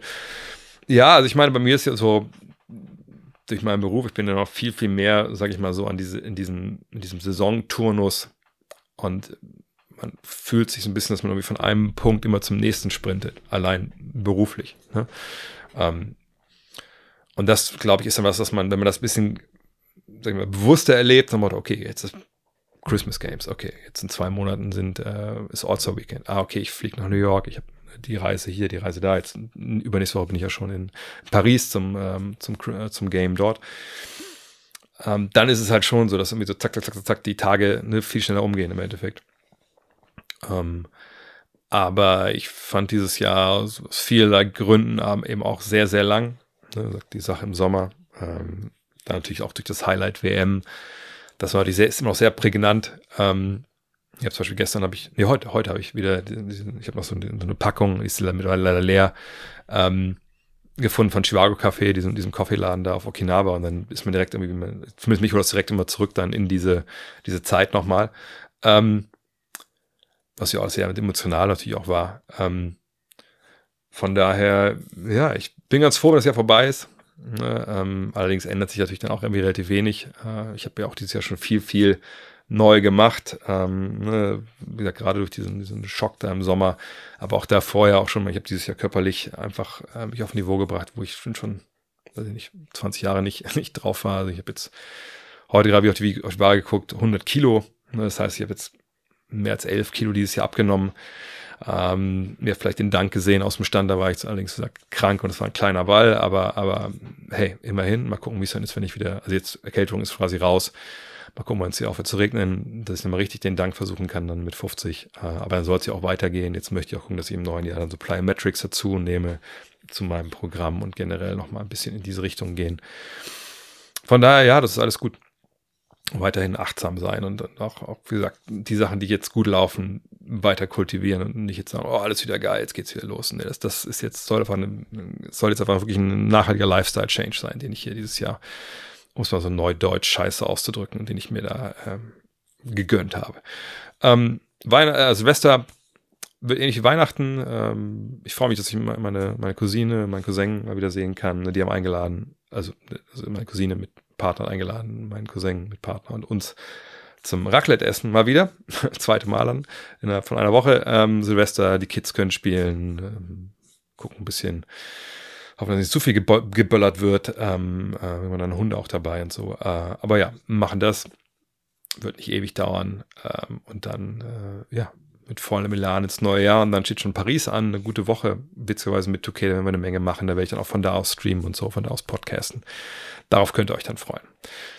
Ich hoffe auf jeden Fall, dass ihr alle gut rüberkommt nach 2024. Ich denke, dass ich äh, jetzt für, für alle wenn ich sage, ich hoffe, dass wir alle ein neues Jahr erleben, was in vieler Hinsicht besser wird, vor allem friedlicher wird äh, und für euch vor allem gesund wird ähm, und eins, dass man gut durchkommt, ähm, wo man halt nicht ähm, ja, einfach wirklich nicht die Sachen machen kann, die man gerne möchte, weil es einem einfach schlecht geht. Und das kann sich ja in verschiedenste Arten und Weisen manifestieren, ob es jetzt körperlich ist oder psychisch. Ähm, ich wünsche einfach da einfach alles Gute, viel Kraft.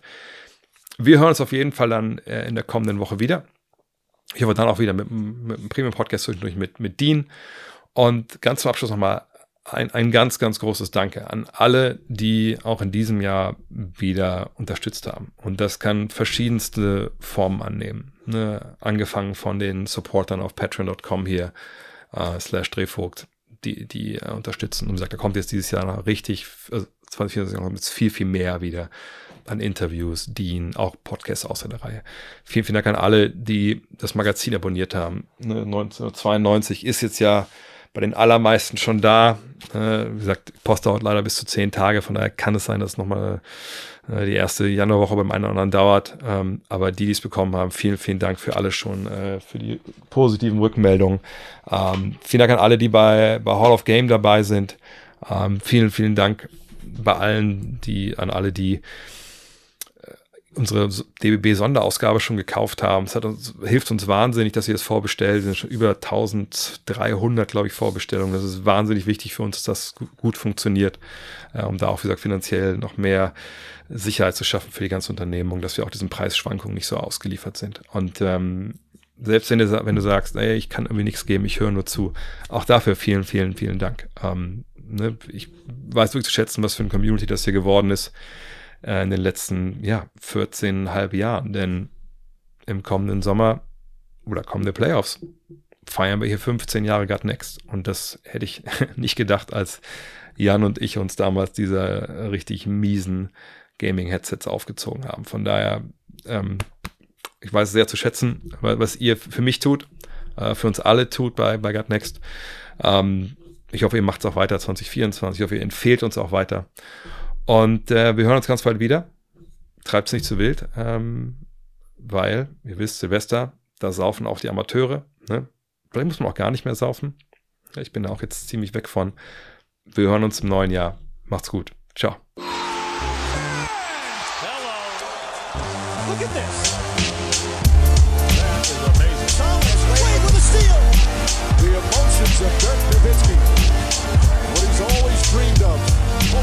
another chance after the bitter loss in 2006.